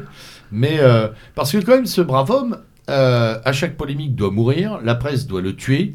Il doit être euh, écarri, écartelé, défoncé définitivement, juridiquement, humainement, socialement. Et puis ça fait dix ans qu'il est là quand même. Hein. Et D'autres, moins connus, sont déjà morts, socialement en tout cas. Voilà. Donc là-dessus, c'est vrai que voilà, c'est du, il y a du courage, mais il y a aussi une utilité, je dirais. Je pense qu'il y a une utilité moi, de Zemmour dans le système. Enfin, pour moi, oui. Moi, je, moi, j'aime bien Zemmour. Euh, j'aime bien Zemmour. Bon, son discours me fait pas tomber par terre parce que c'est, il a repris la rhétorique euh, des milieux nationalistes depuis 40 ans. C'est pour ça que je disais partie, une, partie, bien sûr. C'est pour ça qu'il arrive 30 ans trop tard. J'aime bien Zemmour parce que je pense qu'il est le seul à être sincère, qu'il aime vraiment la France et qu'il pense qu'il dit. Euh, ce n'est pas le cas des gens qui l'entourent et qui le poussent sans doute euh, derrière. De là à dire qu'il fait le jeu d'Israël, non, j'irai pas jusque-là parce que je ah, crois pas, pas Non, non, mais moi je le dis à ceux qui le pensent euh, sur les réseaux ah sociaux, etc. Je pense qu'il n'est pas du tout dans cette démarche-là, qu'il n'en a rien à faire. Il dit je suis un berbère judaïsé. Bon, il en fait pas grand cas. Il fête les, les fêtes religieuses avec Goldanel, etc. mais tout ça n'est pas très important. Je pense que Zemmour est là parce qu'il y a un changement de les, temps changent et que euh, la chaîne sur laquelle il se produit va devenir à terme Fox News, c'est-à-dire une chaîne euh, comme son homologue aux États-Unis, où il, y complètement, les gens, il y aura une grosse droite qui tâche et on pourra se parce que il y a parce que c'est dans l'air du temps et que euh, il y a du fric à se faire de ce côté-là. Je parle pas pour, je parle pas pour Zemmour qui est riche. Pour Bolloré. Pour Bolloré, pour, pour, les Goldendale, pour les Finkielkraut qui sont qui, qui enfin, c'est incroyable ces gens-là qui et puis tous les autres. Hein. Oui, bien sûr, il y a une cohorte il y a une cohorte qui, se, qui, se, qui, a, qui sent l'air du temps, qui hume l'air du temps, qui sait d'où ça vient. Donc les Duhamel, les El Kabash, etc., c'est fini. Le règne de ces, de ces ventres mous est terminé. Maintenant, ça va être, on va être dans la caricature, on va être dans l'outrance. J'ai mmh. écouté les émissions de, de Zemmour euh, face à, ce, ce, garçon musulman, je me rappelle plus de son nom. Oui. J'ai écouté aussi. Là, il n'y a, y a, plus aucune nuance. Alors, ça, ça, ça ressemble à la France d'aujourd'hui où, euh, où on ne peut plus discourir, on ne peut plus euh, apporter. Euh, voilà, c'est ça contre oui, les musulmans. d'une polémique l'emporte sur une discussion, en fait. Exactement. un débat. Exactement, il n'y a, a, plus de fond. Oui, mm. puis après, le, problème, c'est que pour moi, quand j'écoute Zemmour et ses interlocuteurs, c'est que lui, il intellectualise énormément, alors que les autres en face. Oui. C'est du à la casquette. c'est très faible. C'est bas de plafond. Hein. Oui. Ouais, y a des, ils sont dans l'émotion. Ils sont dans l'émotion directe. On est dans l'émotion, oui. C'est ce que c'est ce que le circuit court euh, oui, que dénonce Drac tout le temps. Euh. Ça ne concerne pas euh, Zemmour, ce que je vais dire, mais c'est exactement ce qui s'est passé sur l'affaire Julien Oudoul quand il a quand Laurence Ferrari l'a reçu et, elle est tombée dans une séquence émotionnelle pour faire pleurer sur le petit gamin dont la mère avait été paraît-il engueulée par Julien Oudoul, ce que d'ailleurs toutes les caméras démontrent puisque jamais Julien Oudoul ne s'adresse euh, à cette personne, mais s'adresse à la présidente du Conseil régional de on est, on est, on est, on, est, dans, l'émotionnel, même, même fou. Bah, on en parlait la dernière fois, euh, Julien, avec euh, Adolphe Thunberg. Oui. Adolpha, pardon, Thunberg, l'a mal nommé, non, faut je présente, mais qui arrive en pleurs à l'ONU. How dares you, ah. Voilà, comment osez-vous, machin, et tout le monde pleure. Euh, elle a pas, euh, Thunberg, elle n'a pas empêché le Qatar d'organiser les mondiaux de l'athlétisme.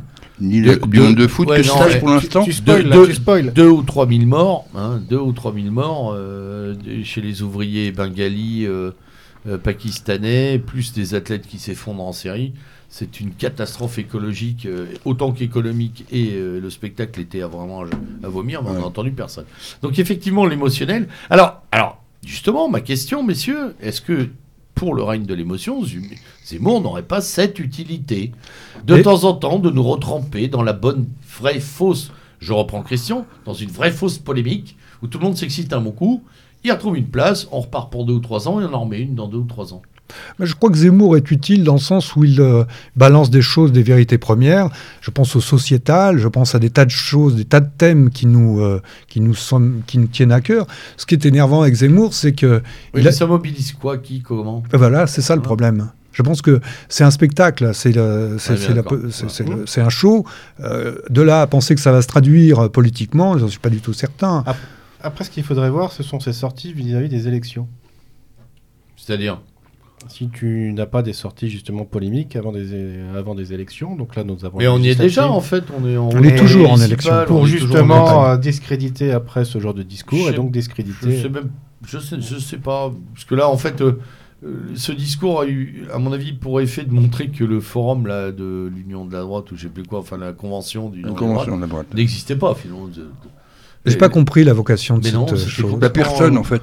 Ah bon euh, Oui, je suis rassuré. Non, non, je, te rassure. J'ai eu l'impression d'un petit défouloir entre amis. Mm-hmm. Ouais, euh, c'est euh, c'est un remake de Haute à droite de Robert Ménard.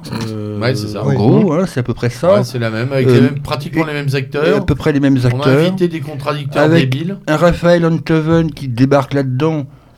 pour en fait insulter les gens qui sont présents. Oui, complètement. Bon, je vois pas trop l'intérêt. Dans ce cas-là, il y avait autre chose à faire que la convention de la droite, c'était pour inviter Enthoven. Non, mais ce qui est intéressant, c'est que la droite hors les murs n'existe pas et, dedans les, et celle dans les murs est nulle. Donc en fait, au final, euh, voilà ce que. Je pense que c'est. Bah, la droite n'existe plus, tout simplement. Oui, tout simplement. non, mais, et tant mieux, d'ailleurs. En, tout cas, sauf au sens euh, évolien. Mm, mm. Euh, oui, comme là, on parle de la droite latéralisée et horizontale. La droite valeurs actuelles. Voilà, mm. Oui, c'est ça, elle, existe dans les journaux. Quoi, mmh. L'incorrect, valeurs actuelles. c'est ça, oui. Mmh. Elle, démontre en tout cas son inorganisation et son absence de centre. Parce que cette convention, euh, hormis les, le coup d'éclat de Zemmour, n'a rien Rien n'est sorti. Il n'y a, a, pas de. Si, il y a la défiance par rapport à la propre organisation de Robert Ménard, il faut souligner. Oui. Robert Ménard a dit en gros, euh, hein, qu'est-ce qu'on fait quoi? À la fin du truc. c'est quand même un peu inquiétant. Oui, oui, parce que si tu fais une convention et que rien n'en sort, euh, pas de programme euh, commun, pas ah, d'envie, pas d'envie. Mais non, il n'y a pas d'envie. Et la, question du Et, l'organisatrice, parce qu'il faut quand même bien parler d'elle, l'organisatrice de cette manifestation, enfin, au moins intellectuellement, euh, étant Mario Maréchal, pour dire à la fin, bah, désolé, pas. désolé, j'irai pas. J'irai pas. Donc euh, bon, si tu vas pas, bah reste à l'école, à, hum. à, Lyon et voilà quoi. Pas franchir le Rubicon. Oui. Euh, oui, il y a ça et puis euh, et puis et puis moi, il y a quand même quelque chose. Euh, Ménard m'a cassé les pieds avec son truc de je crois pas la remigration. Hein. Ah oui. Voilà, il est fatigant. Hein. Non, moi, il, Ménard est agaçant. Il est agaçant. Hein. Globalement. sa femme est plus intéressante. Oui, je trouve la femme plus intéressante. Euh, sur, le, sur le plan déjà du discours, ça tient plus là. Bon. Eh bien, on va suivre euh, par contre notre ami Zemmour, puisqu'il a rebondi sur ces news. Oui, et puis. Et que ces news Oui, alors, que oui, alors deux choses, parce que. J'hésite de le dire, parce que j'ai oublié euh, de le dire tout à l'heure, c'est que euh, là, avant d'arriver, je, notais que Éric Zemmour avait porté plainte à la Commission européenne des droits de l'homme pour sa condamnation à 3000 euros sur une affaire précédente. Donc mhm. voilà, donc sachez-le. Quoi. Et puis, alors, il y a l'affaire il y a l'affaire que nous évoquions en venant avec le lieutenant, c'est la réaction de LCI. Donc puisque Zemmour fait un carton, enfin, fait un carton, fait progresser les audiences de CNews dans la tranche 18-20 euh, heures, mhm. LCI, euh, donc euh, la chaîne en face, a décidé d'enlever tous les écrans publicitaires de sa, de sa propre chaîne, LCI, pour qu'il n'y ait pas de coupure, pour que les gens ne zappent pas pour aller chez, euh, chez Zemmour. Chez Zemmour Et puis c'est pas sur. Euh, c'est il y, a, y a aussi les, euh, Parce que, les entreprises qui refusaient que leur pub soit diffusée avant, après ou pendant une émission de Zemmour. Oui, Et Madame Trierweiler aussi qui refuse de venir, ce qui, qui m'a d'ailleurs. je suis effondré. Alors, alors là, trois jours de deuil national.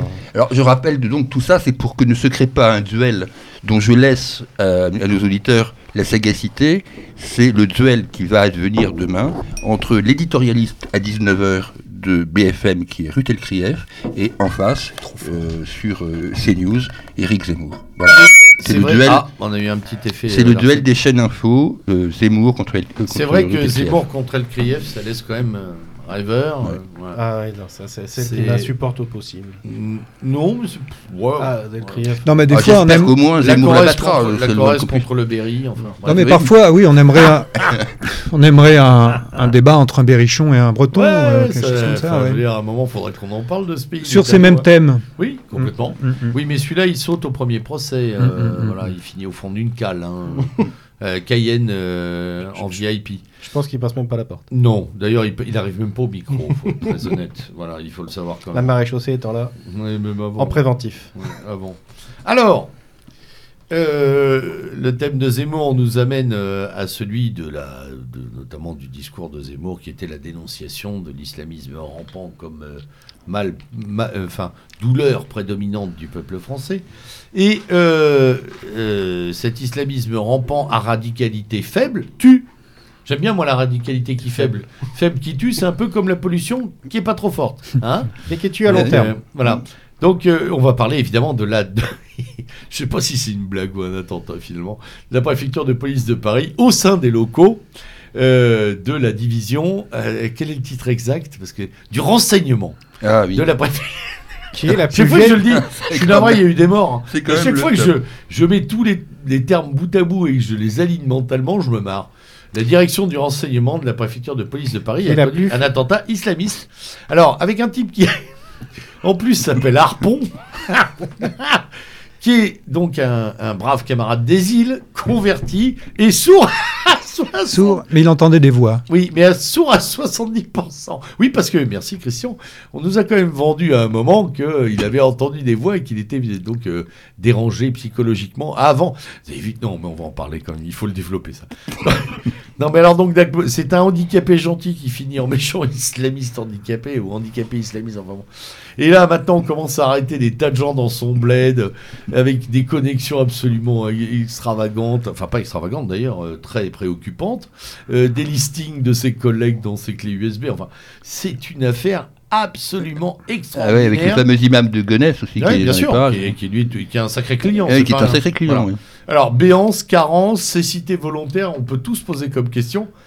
Oui, enfin, le seul mérite de cette affaire, c'est que ça nous a, ça a interrompu la, la semaine de pleurniche sur Chirac. C'est vrai. Alors, tout, est. alors, mais alors, attends, les catastrophes sont couvertes par la mort de Chirac, qui sont elles-mêmes couvertes par l'attentat en toute honnêteté, d'un handicapé lourd au sein En, en toute honnêteté, je me suis posé la question deux jours Et avant. Benny, il n'aurait pas pu jouer ça. je me suis posé la question deux jours avant. C'est tiens, ça faisait longtemps qu'on n'avait pas eu d'attentat. Oui. Ah, mais toi, t'es parano. Enfin ça fait longtemps, on te connaît. Euh, voilà. Ah, il y a un petit. Attention à ne pas approcher vos casques des micros, chers amis. Euh, oui, donc effectivement, euh, c'est quand même juste incroyable. Alors, la première chose incroyable à mes yeux, et nous allons échanger cinq minutes là-dessus, c'est quand même l'extraordinaire entreprise de conviction les premières 72 heures, pour pas dire que c'en est un. Ouais. Mm, mm. Parce que là, même les syndicalistes sont montés au créneau, syndicats d'officiers de police, pour dire j'ai eu des contacts, euh, je pense à un coup de folie. C'est sûrement un coup de folie. Oui, c'est un coup de folie. c'est un problème de déséquilibre. Vous savez, ça arrive. Alors, le type, en plus, de, le syndicaliste flic, il aurait mieux fait de tenir sa langue. Ça arrive chez nous. Ah oui, ça on a vu ça. vu avec les gilets. Ah, on l'a vu avec les gilets jaunes, ouais, pendant six mois. Euh, ouais. avec les pompiers. Ils ont eu des coups de folie à l'œil gauche et à l'œil droit euh, sur un paquet de gens d'ailleurs. Mm, hein, mm, mm. Donc oui, coup de folie. Alors, coup de folie, mais coup de folie aussi de Macron qui nous demande maintenant de nous démerder, en gros. Il a dit que l'État pouvait pas tout faire, que c'était aux populations de, de gérer euh, finalement ah, euh, le voilà, le, le, bordel euh, qui, euh, qui a été euh, finalement généré par 40 ans de, de, de n'importe quoi. Parce qu'il faut jamais oublier, j'entendais la mère Morano qui, se, qui s'indignait de la présence islamiste des barbus, des prières, des mosquées. Enfin, il faut quand même rappeler à cette dame qu'elle est, elle appartient à un parti qui a quand même été le pionnier de, de l'implantation de ces populations. Alors le bruit et les odeurs, je veux bien, mais, même les institutions représentatives, les institutions représentatives des musulmans, oui. le RPR UMP a été un grand, un grand mmh. fabricateur, mmh, mmh, un fabricant, pardon, euh, j'allais dire constructeur, mes mots ont, collapsé, constructeur de ces institutions qui sont maintenant phagocytées par différentes factions euh, plus ou moins rigoristes et délirantes. Hein. Non, mais de toute façon, s'ils ne voulaient pas d'islamistes, il ne fallait pas importer des Maghrébins. Bah Déjà, euh, bah, bah, alors on nous a expliqué que c'était des chances pour la France, que on sait tout ça. Il y a toujours des chances. Il y a toujours des chances. Mm, mm. Avec Attali, de toute façon, chaque vague est une chance. Mm, Les migrants en sont une et tout ça.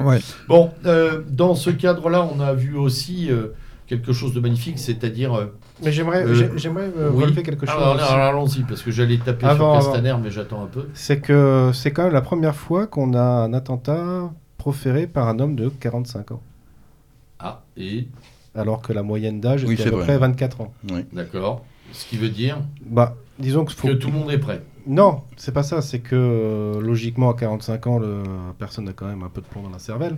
Et il est quand même beaucoup moins malléable que les euh, jeunes de 20 ans des cités. Oui, mais ça signifie aussi que les processus de radicalisation minute des salafistes fonctionnent très bien. Si, oui, et puis après, comment est-ce qu'il s'est fait radicaliser en étant euh, malentendant 70% bah, je crois les, que les vidéos de Daesh sont sous-titrées. Oui. oui, il faut encore lire l'arabe. Non, en français. Il y en a en, français anglais.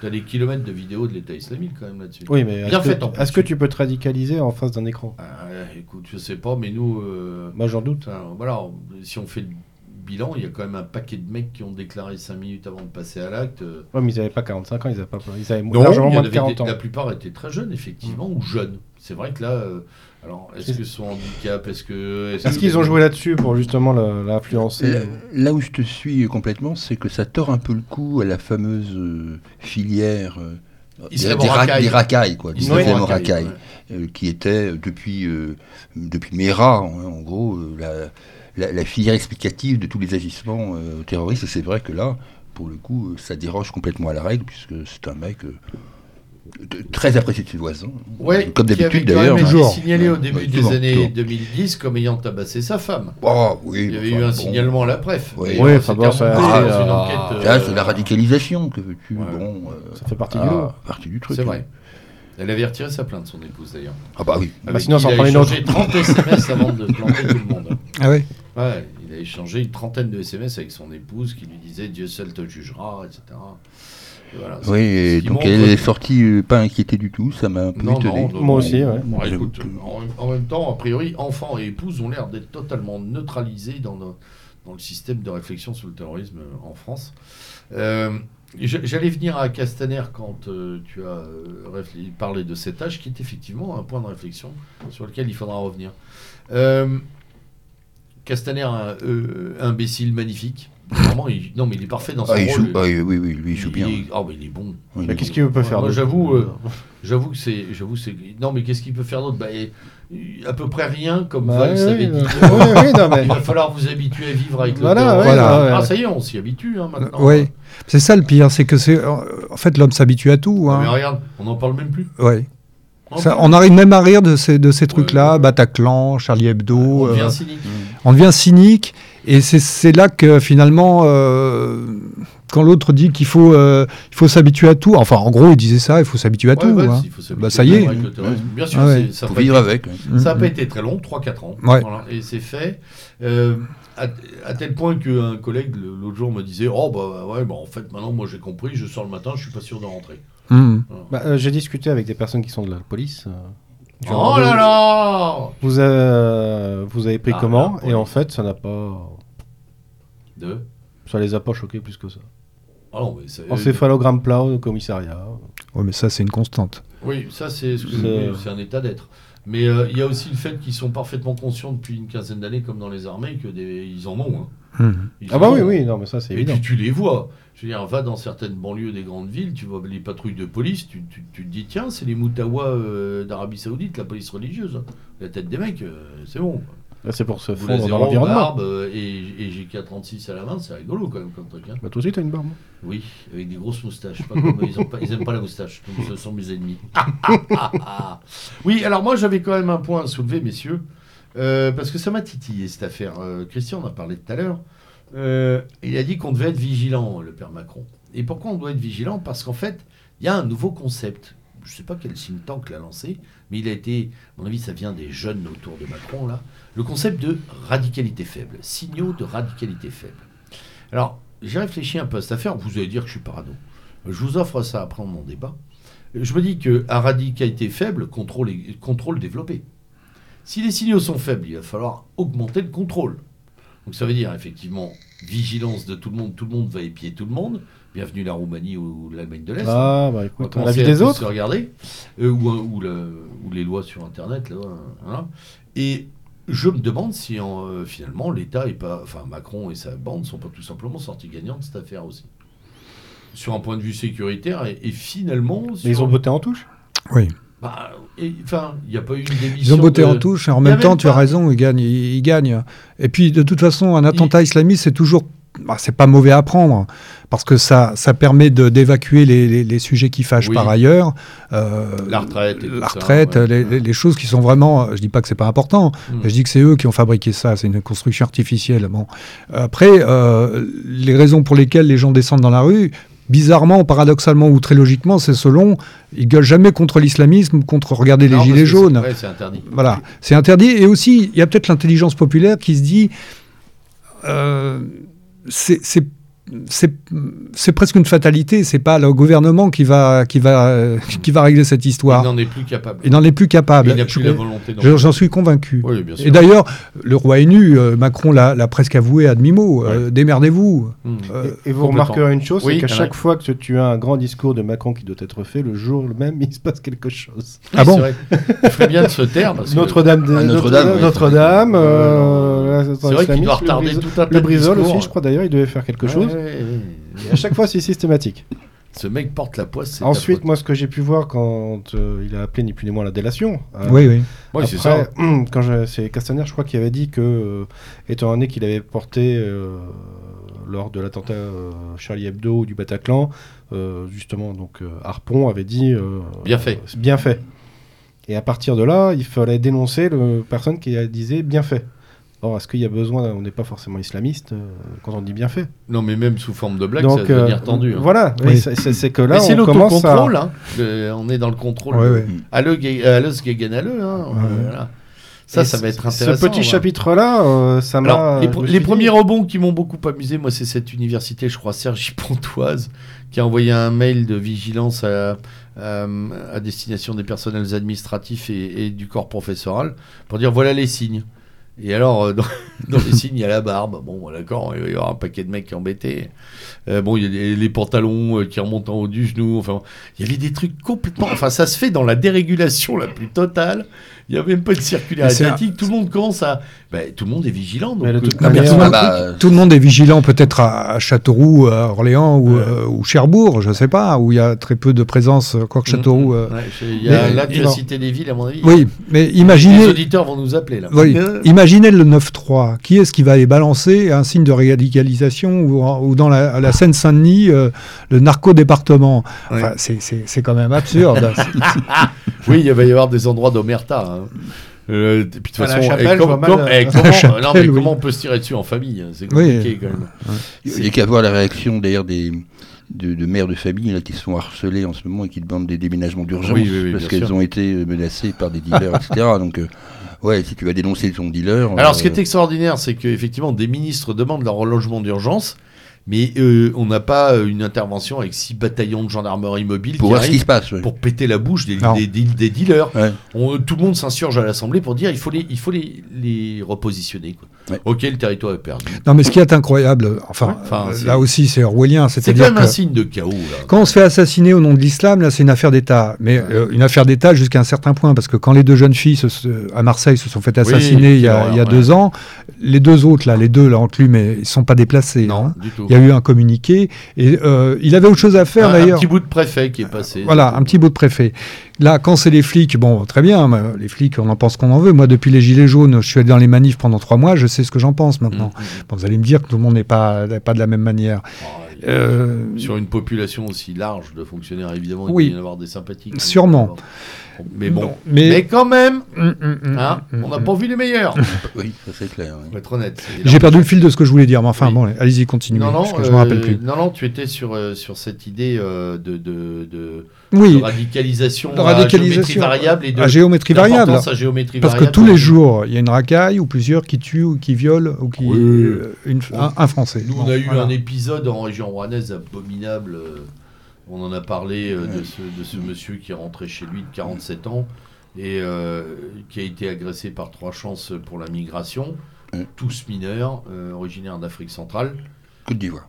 Côte d'Ivoire, pardon, tu as raison. Et le début de l'agression, puisqu'on a les éléments maintenant, le type rentre chez lui, il traverse une place, il, il est directement planté par un tesson de bouteille à la gorge. C'est-à-dire qu'il n'y a aucun signe.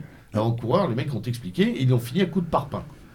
Il a agonisé pendant des heures. Voilà. Ça aurait, dû être un truc, il devrait y avoir des millions de gens dans la rue pour, pour, euh, pour dire que cette horreur est insoutenable. C'est tous les jours. C'est tous, tous les jours. Au point même que les bonnes âmes n'organisent plus de marches blanches. Vous savez, les, catharsis foireux pour. Euh, voilà. C'est tout à fait le cas pour ce cas de figure. À part quand on est noir, une marche blanche, c'est bon. Euh, Alors, c'est tous, les, tous les jours qu'on se fait assassiner, que les filles se font violer, etc. Mais tant que c'est pas au nom de, de, l'islam, alors là, euh, tant pis. Ah oui. Si on joue à flux inversé, imagine un militant d'extrême droite. Euh, qui, plante euh, quatre mecs à la préfecture de police, euh, anciens radicalisés des, mouvements durs. Hmm. c'est bon, on en parle encore là. Hein. On nous fait des émissions à rallonge partout. Mais je comprends toujours pas, je ne veux pas faire de prosélytisme, arriver au point où on en est. Enfin, que, que, personne n'ait dérapé, comme on dit aujourd'hui. C'était effectivement un peu. C'est toujours la question que je me pose. c'est toujours Le français est sage. Non. Ah non J'en connais des pas très sages. Ouais, ouais, mais on en connaît plein des pas très sages, mais euh, non, je sais pas. Il y, a une espèce de. Je pense qu'il y a une espèce de d'anesthésie, de coma euh, éveillé. Mais on a tous quelque chose à perdre. Moi aussi, j'étais. Ouais, je pense aussi ça. Hum je pense qu'il y, a des comptabilités individuelles et collectives. et puis ça n'apportera pas plus de choses. Et puis il y a aussi cette idée, en fait, qui je pense a été en partie très très bien instillée, que de toute façon ça va rien changer. Tout à fait. Ça bougera pas on en est en ordre, ce que tu disais tout à l'heure, l'ordre de, l'ordre des choses, les dimensions sont tellement fortes que même si je m'en fais trois, euh, ça change rien. Ça, change rien sur le Voilà, ou même si j'en fais, je, tape un responsable, il y en a 10 000 derrière. De toute façon, ils sont reproduits dans des usines à Macron. Et euh, peu importe en fait. Pour ça, cette, cette, séquence qui échappe en fait. Cette théorie de la guerre civile qui vient, j'y crois pas. Non plus. Parce que pour qu'il y ait une guerre civile, il faut qu'il y ait des protagonistes. il faut qu'il y ait deux. Ouais. Mm, mm. Et puis il faut aussi euh, un but commun. Et puis il faut aussi un clash financier. Il faut pas mal de conditions et de convergence. C'est pour ça qu'à mon avis, la convergence des catastrophes, mais, mais toutes les causes objectives euh, sont réunies. Euh, C'est bien pour ça, à mon avis, que les, syndicalistes, les, syndicalistes, ne se sont pas remis avec les gilets jaunes. Mhm. Non, ils ont même tué le mouvement, mais on fera une émission dans quelques semaines sur une émission bilan perspective sur les gilets jaunes. Christian, si, tu veux revenir. Mhm on, a, on, invitera quelques personnes qui ont participé ou écrit sur cette affaire-là.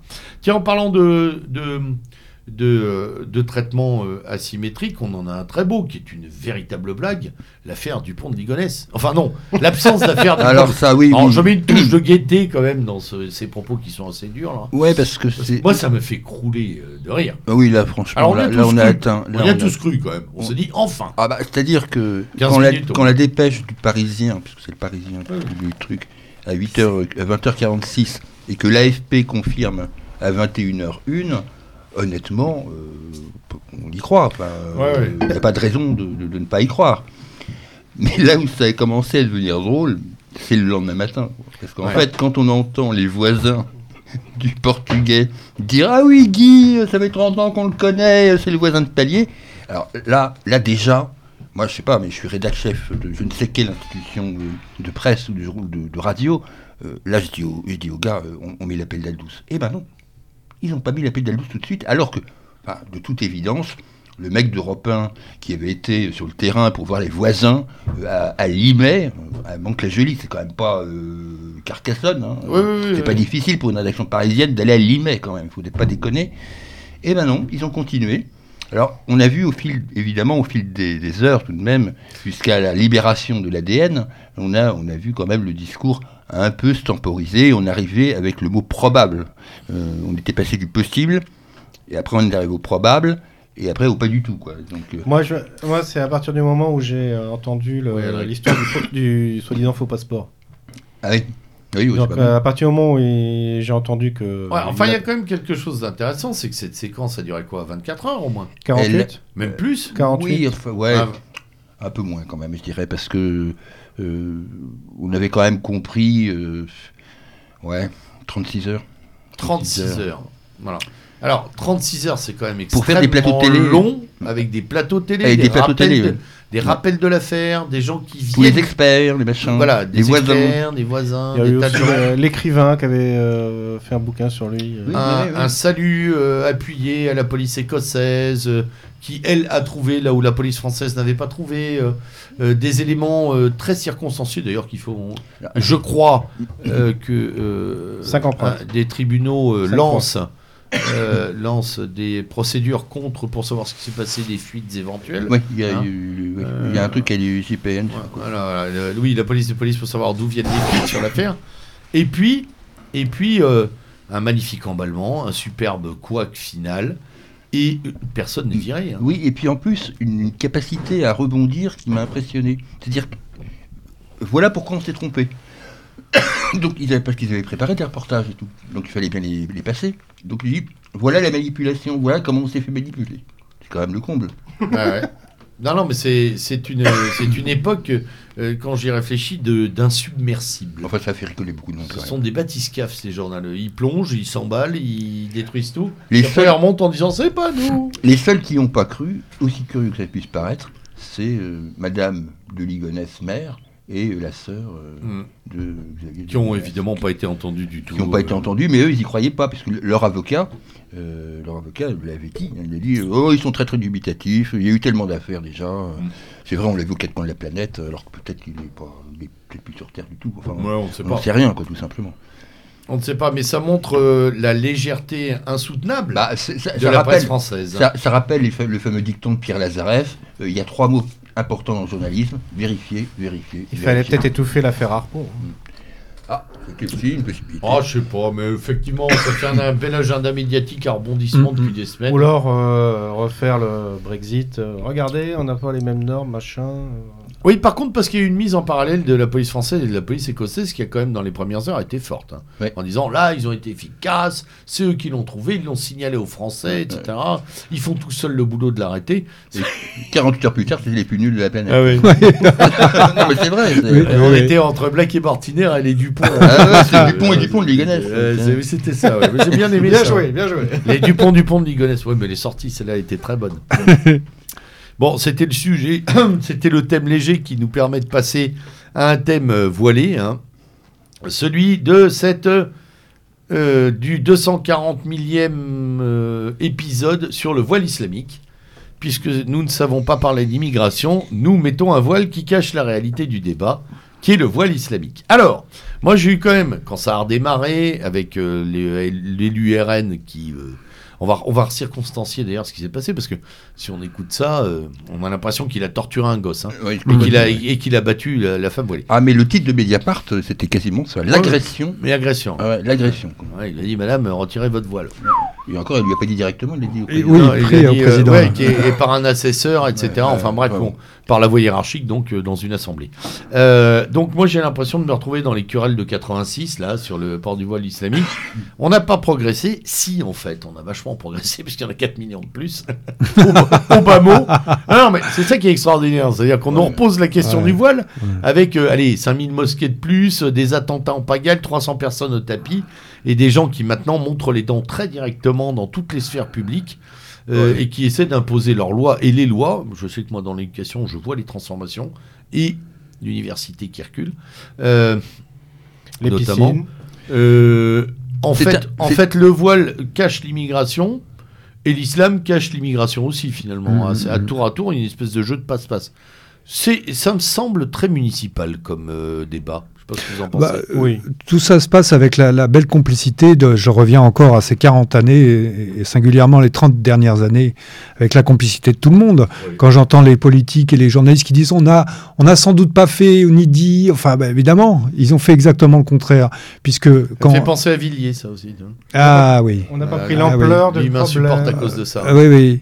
Euh, Villiers qui fait des best-sellers maintenant sur l'islam, sur euh, euh, les mosquées. Enfin, avec qui, lui euh, Avec Pasqua, non, il me semble Oui, oui, oui, oui, oui, oui. Et il piquait systématiquement 5% à Le Pen à l'époque, euh, avec sa, sa liste. Les, les, 5% nécessaires. Les 5% nécessaires. beaucoup de choses à l'époque. ouais, exactement. Donc on a une espèce d'offensive, de, de, faux cul, de, de, salauds, il faut bien dire les choses telles qu'elles sont, qui nous font le coup, ah bah finalement, oui, si on avait su, on savait, mais on n'osait pas le dire. Et voilà où on en est. Et c'est que le début, parce que l'islam L'islam, moi j'ai travaillé sur l'islam euh, dès 92 pour des bouquins, un bouquin en particulier que j'ai écrit pour, euh, pour quelqu'un, c'était le Front islamique de salut euh, en Algérie. Bon, j'avais enquêté un peu, déjà à l'époque j'avais rencontré un, ancien cadre de la RATP qui me disait le, réseau parisien complètement infiltré. je ne savais pas ce qu'il voulait me dire à l'époque. Moi je m'intéressais pas du tout à ça. En fait, il y avait quelques attentats de temps en temps, et petit à petit, je m'y suis intéressé. J'ai lu... nous étions un sanctuaire. Voilà. c'est une base arrière. Donc j'ai lu les bouquins de Gilles Kepel, j'ai rencontré des Algériens aux éditions Cartala, euh, c'était le, Front islamique de salut en Algérie. Euh, Pasqua, euh, à l'époque, bah, c'est une histoire totalement officieuse, a joué de ces réseaux qui sont un État dans l'État avec euh, Marchiani. Ils ont accompagné euh, la, le retournement de, du terrorisme via les barbouzes du GIA en Algérie, parce qu'ils préféraient, la France préférait avoir quelques barbus en France, inoffensif, soi-disant, plutôt qu'une entité entière islamiste, puisque le, Front islamique de salut avait gagné les élections en 92. Le premier tour, bon, il n'y a jamais eu de second tour. non, les élections étaient confisquées. Donc, après, ça a été la guerre civile, parce que le GIA, c'était les barbouzes. Hein, c'était, euh, bon. Il y a eu des, massacres en France, il y en a eu au Bled, euh, et, comment. Et euh, donc, je me suis intéressé à, tout ça très tôt, enfin très tôt en tout cas, oui, c'est ça, le début des années 90. Et, euh, euh, euh, j'ai un ami, par exemple, qui a été IRCAB à Aulnay-sous-Bois, pendant, sous tous les mandats, que ce soit de droite ou de gauche. Il a eu, bon, d'abord, il avait les Lubavitch qui débarquaient avec les valises de, billets avant les élections. Et puis après, ça a été les, musulmans. Et maintenant, c'est complètement musulman, hein, Aulnay-sous-Bois. Enfin, en tout cas, c'est la diversité. Hein, c'est pas uniquement musulman, mais c'est tout l'organigramme, ce sont que des noms non gaulois. Et Aulnay-sous-Bois est un cas d'école parce que. Euh, Évry. Euh, oui, voilà. Mais je parle d'Aulnay-sous-Bois parce que je connais lui, mais. Euh, donc, je, je, vois, écoutez, je vois très mal comment ça peut, ça peut bien se terminer, sans, sans parler de guerre civile. ah oui, non, mais ça, sur les, les malheureusement, les conséquences de tout ça, on, voit arriver le chaos. Mais non, moi, je voulais simplement revenir à cette, à cette, à ce guili-guili de querelle autour du voile, qui est vraiment ah, c'est le voile qui cache la. Ouais, c'est le, voile c'est le voile du voile, quoi, le mm, voile mm, qui mm. voile tout. D'où la réaction euh, que j'ai trouvée tout à fait surréaliste euh, de... certains cadres du Front National. Oui, oui, oui, complètement. du Rassemblement National. quand, je vois Marine Le Pen euh, dire oui, c'était une intervention un peu rugueuse de, de Julien Audoul, ou quand je vois Bardella et Nicolas Bell dire à peu près la même chose, en gros, on, c'est pas terrible ce qu'il a fait, etc.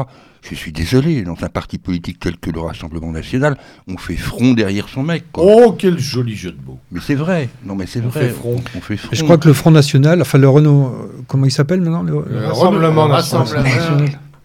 Euh, à ne pas confondre avec le RNP. Il voudrait être le modem, je crois. Oui, là, je sais pas s'ils ont compris qui étaient leurs électeurs. Euh, là, peut-être refaire de la pédagogie. À l'Union européenne, ils sont pas C'est les mêmes qui hein. sont allés à la mort de Johnny. Hein. Il faudrait qu'on les rassure, ce sont les mêmes que la mort de Johnny. Hein. Et tout ça, tout ça pour euh, tout ça pour ça, le pauvre Julien Audoul, je ne connais pas particulièrement. Ah, il a pris cher, lui. Il putain, il a pris cher. Non seulement il a pris cher du camp en face, qui est la moindre des choses, mais il a pris cher de son propre ah, camp. Il sait que dans son camp, il est miné aussi. c'est assez, assez sympathique. Alors, euh, euh, euh, moi, j'y vois quand même une petite perspective où tout le monde peut empouler les municipales un peu là-dessus par des rebonds successifs de positionnement. J'y vois surtout, en fait, encore une fois, une démission du cœur du débat, c'est-à-dire l'immigration massive et les conséquences qu'elle produit. Parce que, encore une fois, si on avait 500 euh, musulmans en France, on discuterait ni de voile, ni de barbe, ni de. De toute manière, moi, j'ai pas l'oublier. Personnellement, j'habitais dans une ZUP euh, lorsque j'étais. C'est bien les ZUP. Euh, j'étais jeune et je n'ai jamais vu une femme voilée hein, à l'époque. Oui, mais c'est une question de génération. C'était dans les années 80. dire 89, 90. Les jeunes étudiants actuels c'est un défilé. Hein. Donc on avait du. Et puis alors, il y a tous les voiles, hein, maghrébins. Et euh, un peu plus tard, euh, j'étais dans la ville de Tours, je vais à côté de la gare dans un supermarché. Il y a une chose qui m'a vraiment choqué à ce moment-là, c'est que je vois un maghrébin d'une quarantaine d'années rentrer en altercation avec une caissière. Donc j'essaie d'interposer pour calmer le monsieur. Et là, il commence à, vociférer en disant que, de toute manière, la France, on l'aura par le ventre de nos femmes. C'était Bourguiba qui disait ça. Ouais, ils aimaient bien dire ça, ils n'ont plus à le dire. C'est fait.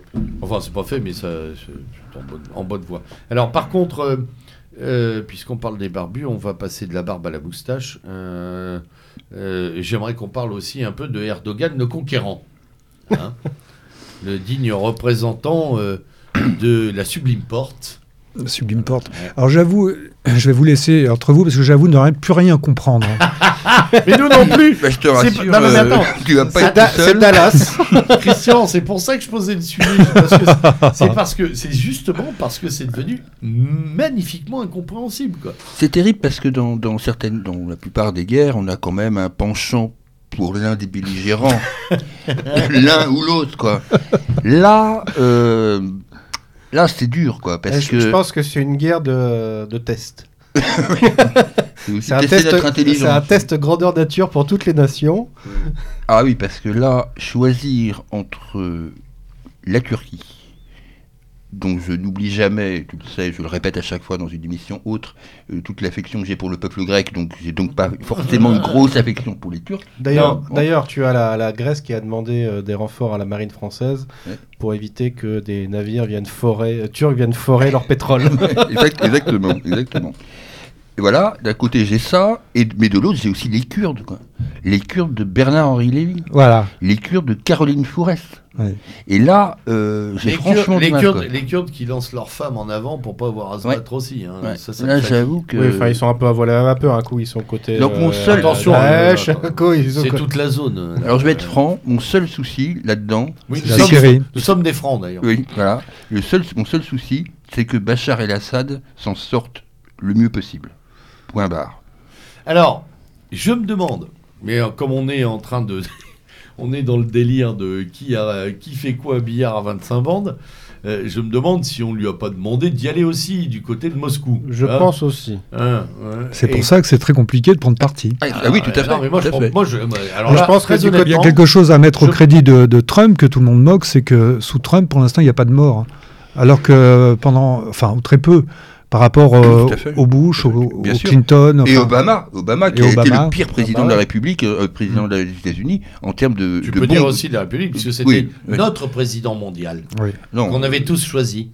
Là, on, peut, on peut dire tout ce qu'on veut de Trump, mais au moins, lui, il n'a pas déclaré de son fait une guerre. Mais non, parce que ça l'intéresse pas, lui, il est là pour faire du commerce. Par contre, ce serait pas. c'est un homme d'affaires. Voilà. On, ne s'interdit pas de penser que Russes et Américains ont dit à Erdogan vas-y, prends tes 20 km, mais après, on va te gronder.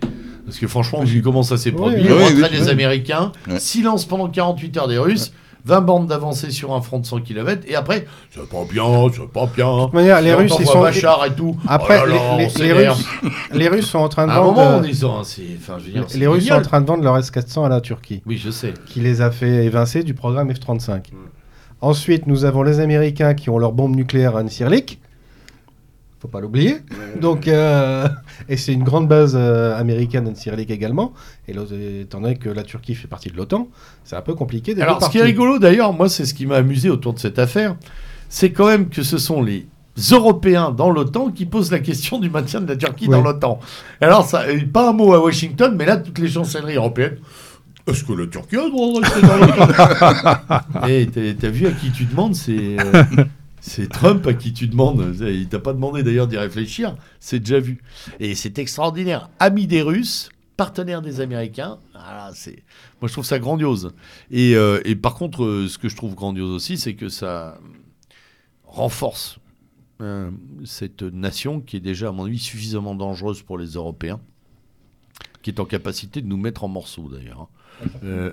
Bah, avec ça, enfin, je veux dire, avec les millions de Turcs en Europe, euh, euh, qui sont acquis, euh, je te rappelle, Va, voir le résultat des, des, des, Turcs qui votent de, l'étranger en Union européenne, qui ont voté, c'est 70, 75, 80%, des, 85% dans certains pays de l'Union européenne. Ça s'est vu en Allemagne hein, lors de, des élections. Les, Turcs immigrés sont tous pro-Erdogan. Mais je crois qu'on est assez grand pour importer, euh, pour avoir nos, nos propres saboteurs. Euh, je pense à Sarkozy, qui, dont euh, Kadhafi disait que si on le tuait, l'Europe serait submergée sous la. Sous les, Ah oui, non. je dis pas, je dis pas, je dis pas que c'est lui qui va nous. Non, parce qu'on a eu le grand remplacement, on a eu les directement, on a eu Sarkozy qui, qui, va faire la guerre à, Kadhafi. Voilà, nous on a fait péter les digues du sud. Mm. Après, lui, il a un robinet à l'est. Oui, mais. C'est-à-dire quand il veut l'ouvrir, on, en prend 3 millions de plus. Mais il n'a pas manqué de le rappeler d'ailleurs. tout le temps. et, fait. et, on le paye. Et, on le paye.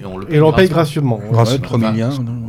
Ça. En fait, il y aurait plus. Oui, il y aurait plus que ça, mais il y a un truc en cours. Il y a un truc en cours de 3 milliards pour lui remercier de ne pas nous envahir.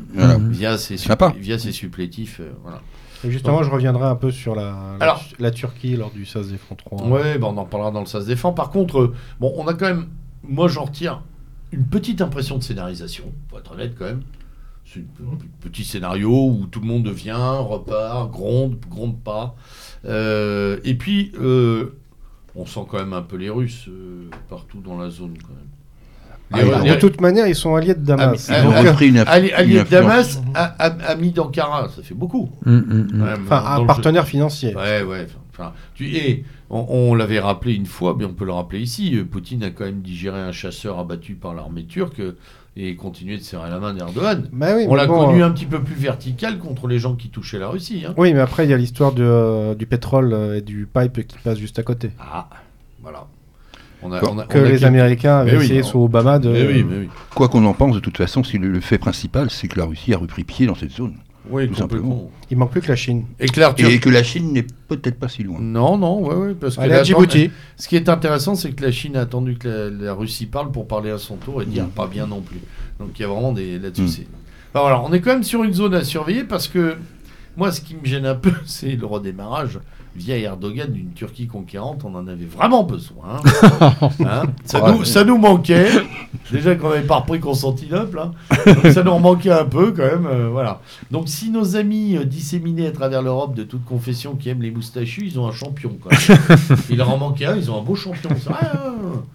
Il n'y a plus, il y a plus Bachar. Enfin, il reste Bachar, mais sinon. C'est ça qui est quand même assez impressionnant. Il manquait deux trois types intéressants. Lui, il a l'avantage d'être ultranationaliste et musulman. Ce qui est quand même assez impressionnant, mm. c'est qu'il a quand même un pays de 80, 80 hein. millions d'habitants, la Turquie? Non, mais c'est surtout quand dans, euh, dans, l'Union européenne, il est en train de reprendre la main sur les. Oui, oui, mais sur les c'est il organise le culte. Un PIB de combien? Oh, je, sais plus. je pense qu'il doit être inférieur à la France.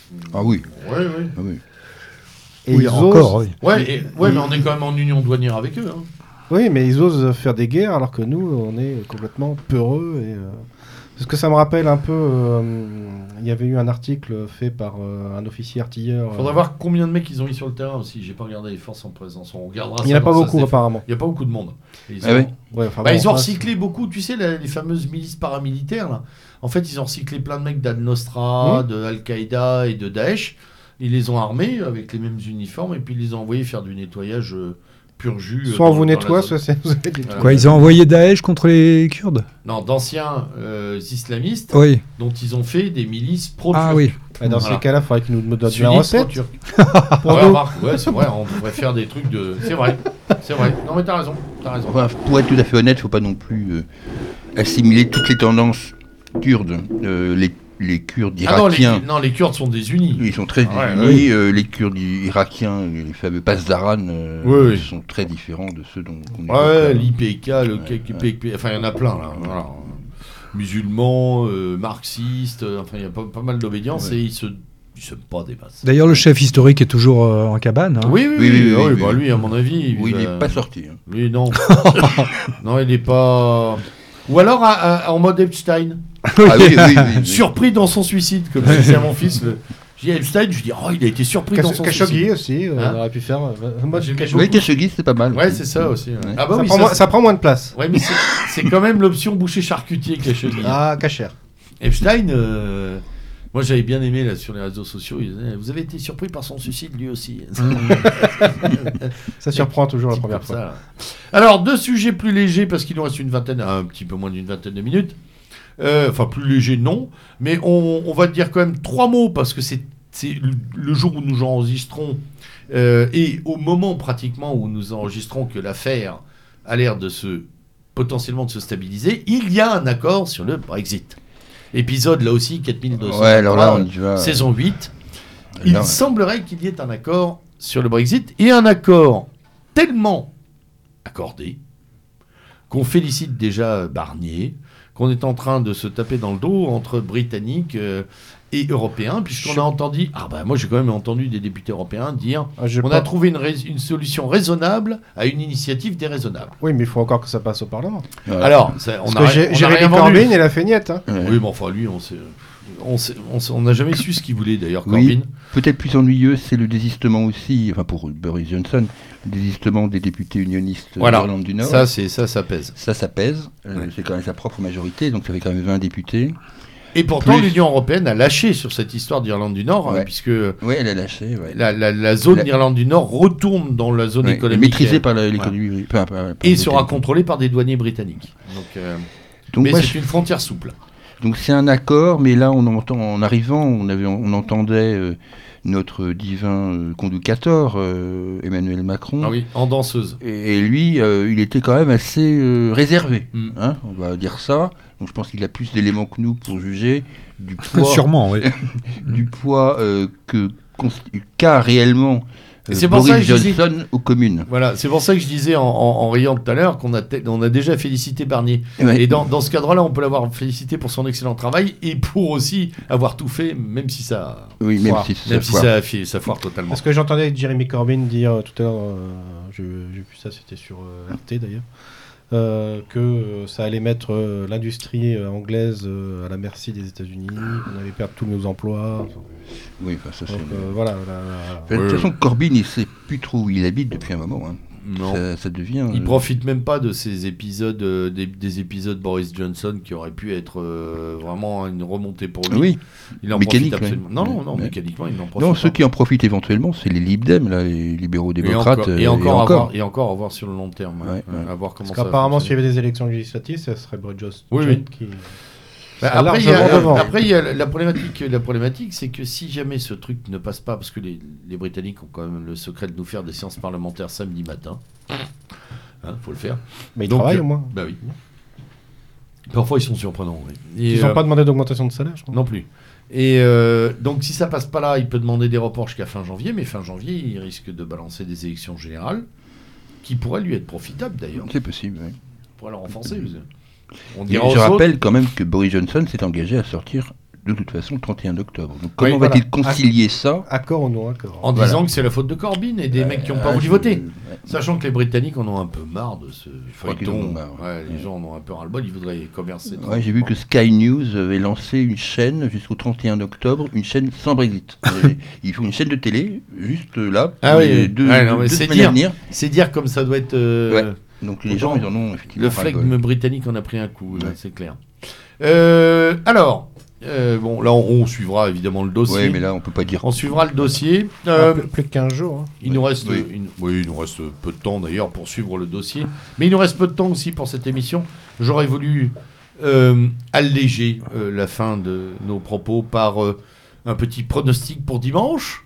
Puisque, vous le savez, entre deux typhons au Japon se joue une Coupe du Monde de rugby, dont personne ne parle plus d'ailleurs, encore une, une, grande affaire de jeu médiatique, on en parle vraiment en filigrane, faut être honnête. Euh, euh, étant donné que depuis euh, donc maintenant 30 ans de Coupe du Monde de rugby, on, les journalistes commencent toujours par si vous ne connaissez pas le rugby, à la télévision et à la radio.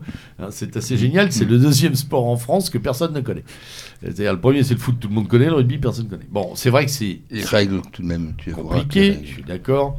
Enfin bon, il y a un match intéressant dimanche. Donc je voulais savoir euh, si vous étiez en pari d'une équipe de France euh, vainqueur des Gallois ou pas.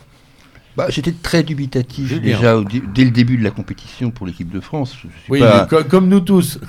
je ne suis, pas un spécialiste de rugby. Hein. Pourtant, moi, je suis un grand fan. donc, moi, c'est plutôt le foot. Mais euh, bon, ce qui m'a impressionné quand même, c'est la difficulté avec laquelle on a, on a gagné les deux matchs, puisque du coup on a été privé du troisième par Monsieur Typhon.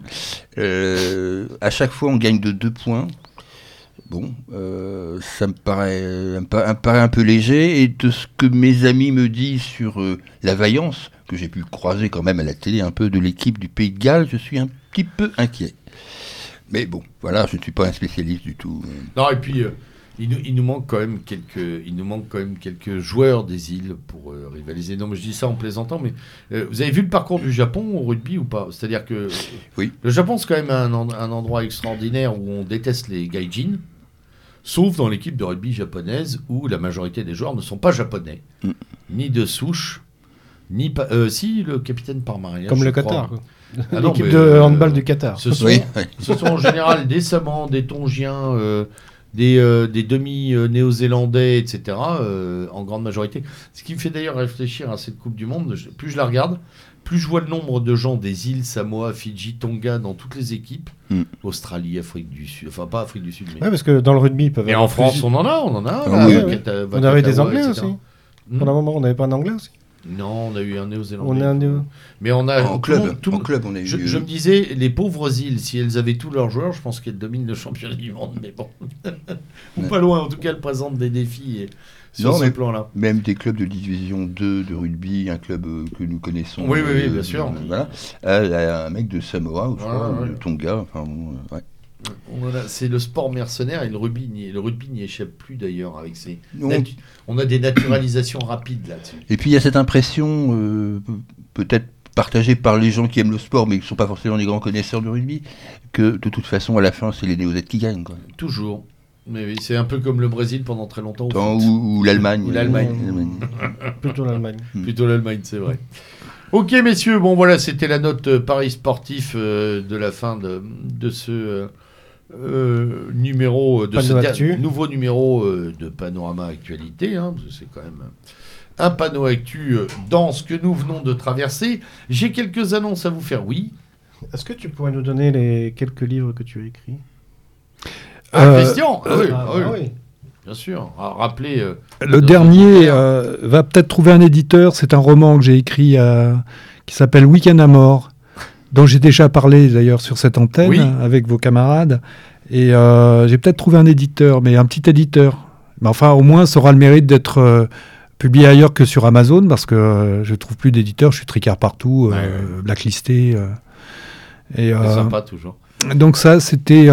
et puis, on est intéressé par mes chroniques sur Facebook, faire un best-of mes chroniques sur, euh, sur Facebook. Donc ça serait bien ça, parce que finalement, ça fait deux ans que j'écris euh, plusieurs fois par semaine, et euh, il y, a de bonnes choses. Enfin, tout n'est pas excellent, mais il y a de bonnes choses. Et puis, bah, c'est tout pour l'instant. Hein. Donc, et, les anciens, les, les bah, tu as cité le bouquin que tu avais fait avec Maxime. Oui. Le, le, celui qui a eu un petit succès, c'est le roman vrai d'un fasciste français, qui, a, qui a un peu marché et qui, qui m'a valu beaucoup d'ennuis. notamment de plus pouvoir être publié. C'est gênant. Parce que à la limite, dans ces cas-là, euh, on mettra. Euh, oui, on peut mettre un lien vers tes livres, bien sûr. Euh, ah bah c'est gentil, oui. C'est une évidence, il n'y a mm. pas de souci là-dessus. Mm. Alors moi j'ai une ou deux. Des préférences au niveau de l'édition ou c'est du Amazon ou c'est. Est-ce que tu on peut les acheter directement sur le site de l'éditeur? Ah, ça, je sais pas. Euh, on verra ça. Ouais, on verra ça, ouais. On mettra ça en ordre, on mmh. prendra le temps de bien le, mmh. bien, le, noter. Euh, j'ai quelques annonces à faire. Euh, et d'abord, la, la première d'entre elles, j'en appelle à tous les auditeurs. Alors, vous savez que nous avons une, des élections municipales qui se profilent. Et à ce titre, on va faire une ou plusieurs émissions traitant de la commune. La commune, pourquoi faire? Une commune, pourquoi? Et donc, on aimerait beaucoup vos retours sur euh, ce que vous faites, soit à l'intérieur d'un conseil municipal, soit en périphérie, soit dans le système associatif, soit bénévolement. En fait, qu'est-ce que vous faites dans votre et pour votre commune? Voilà. Euh, il semble, mes impôts.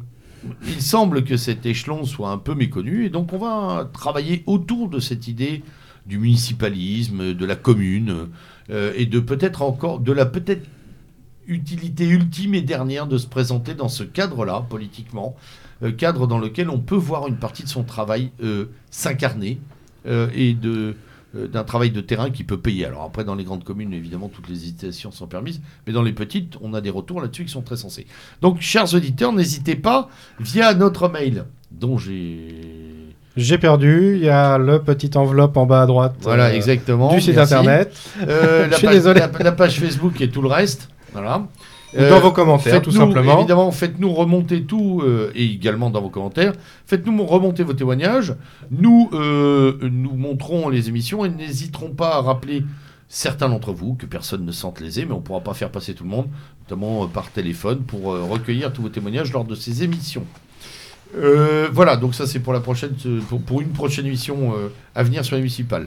Et puis, euh, parce qu'il faut le rappeler et qu'il ne faut pas l'oublier, nous sommes, et vous le savez, Radio Méridien Zéro est une web radio indépendante, entièrement bénévole, dont l'existence et la longévité reposent sur sa communauté d'auditeurs, c'est-à-dire sur vous, sur votre fidélité et votre générosité. Cette générosité, vous pouvez la manifester par un don, euh, Tipeee, PayPal, euh, qui sont présents là aussi sur le site, mais aussi en faisant connaître à vos proches, à vos amis et à vos ennemis notre radio, nos émissions et nos programmes. Nous comptons bien évidemment sur vous et nous vous en remercions par avance. Voilà messieurs, je vous remercie. Euh, pour ce panneau actu, Julien, Christian, Alric, de vos analyses, de vos propos, de vos notes d'humour nombreuses et variées. Et euh, comme la tradition l'exige, euh, et avant de vous dire au revoir, je, je prononce la traditionnelle phrase. C'était le lieutenant Sturm à la barre de ce dernier numéro de Méridien Zéro Panneau Actu. Et nous vous disons au revoir en vous disant à l'abordage et, et, pas de quartier. Bonne soirée.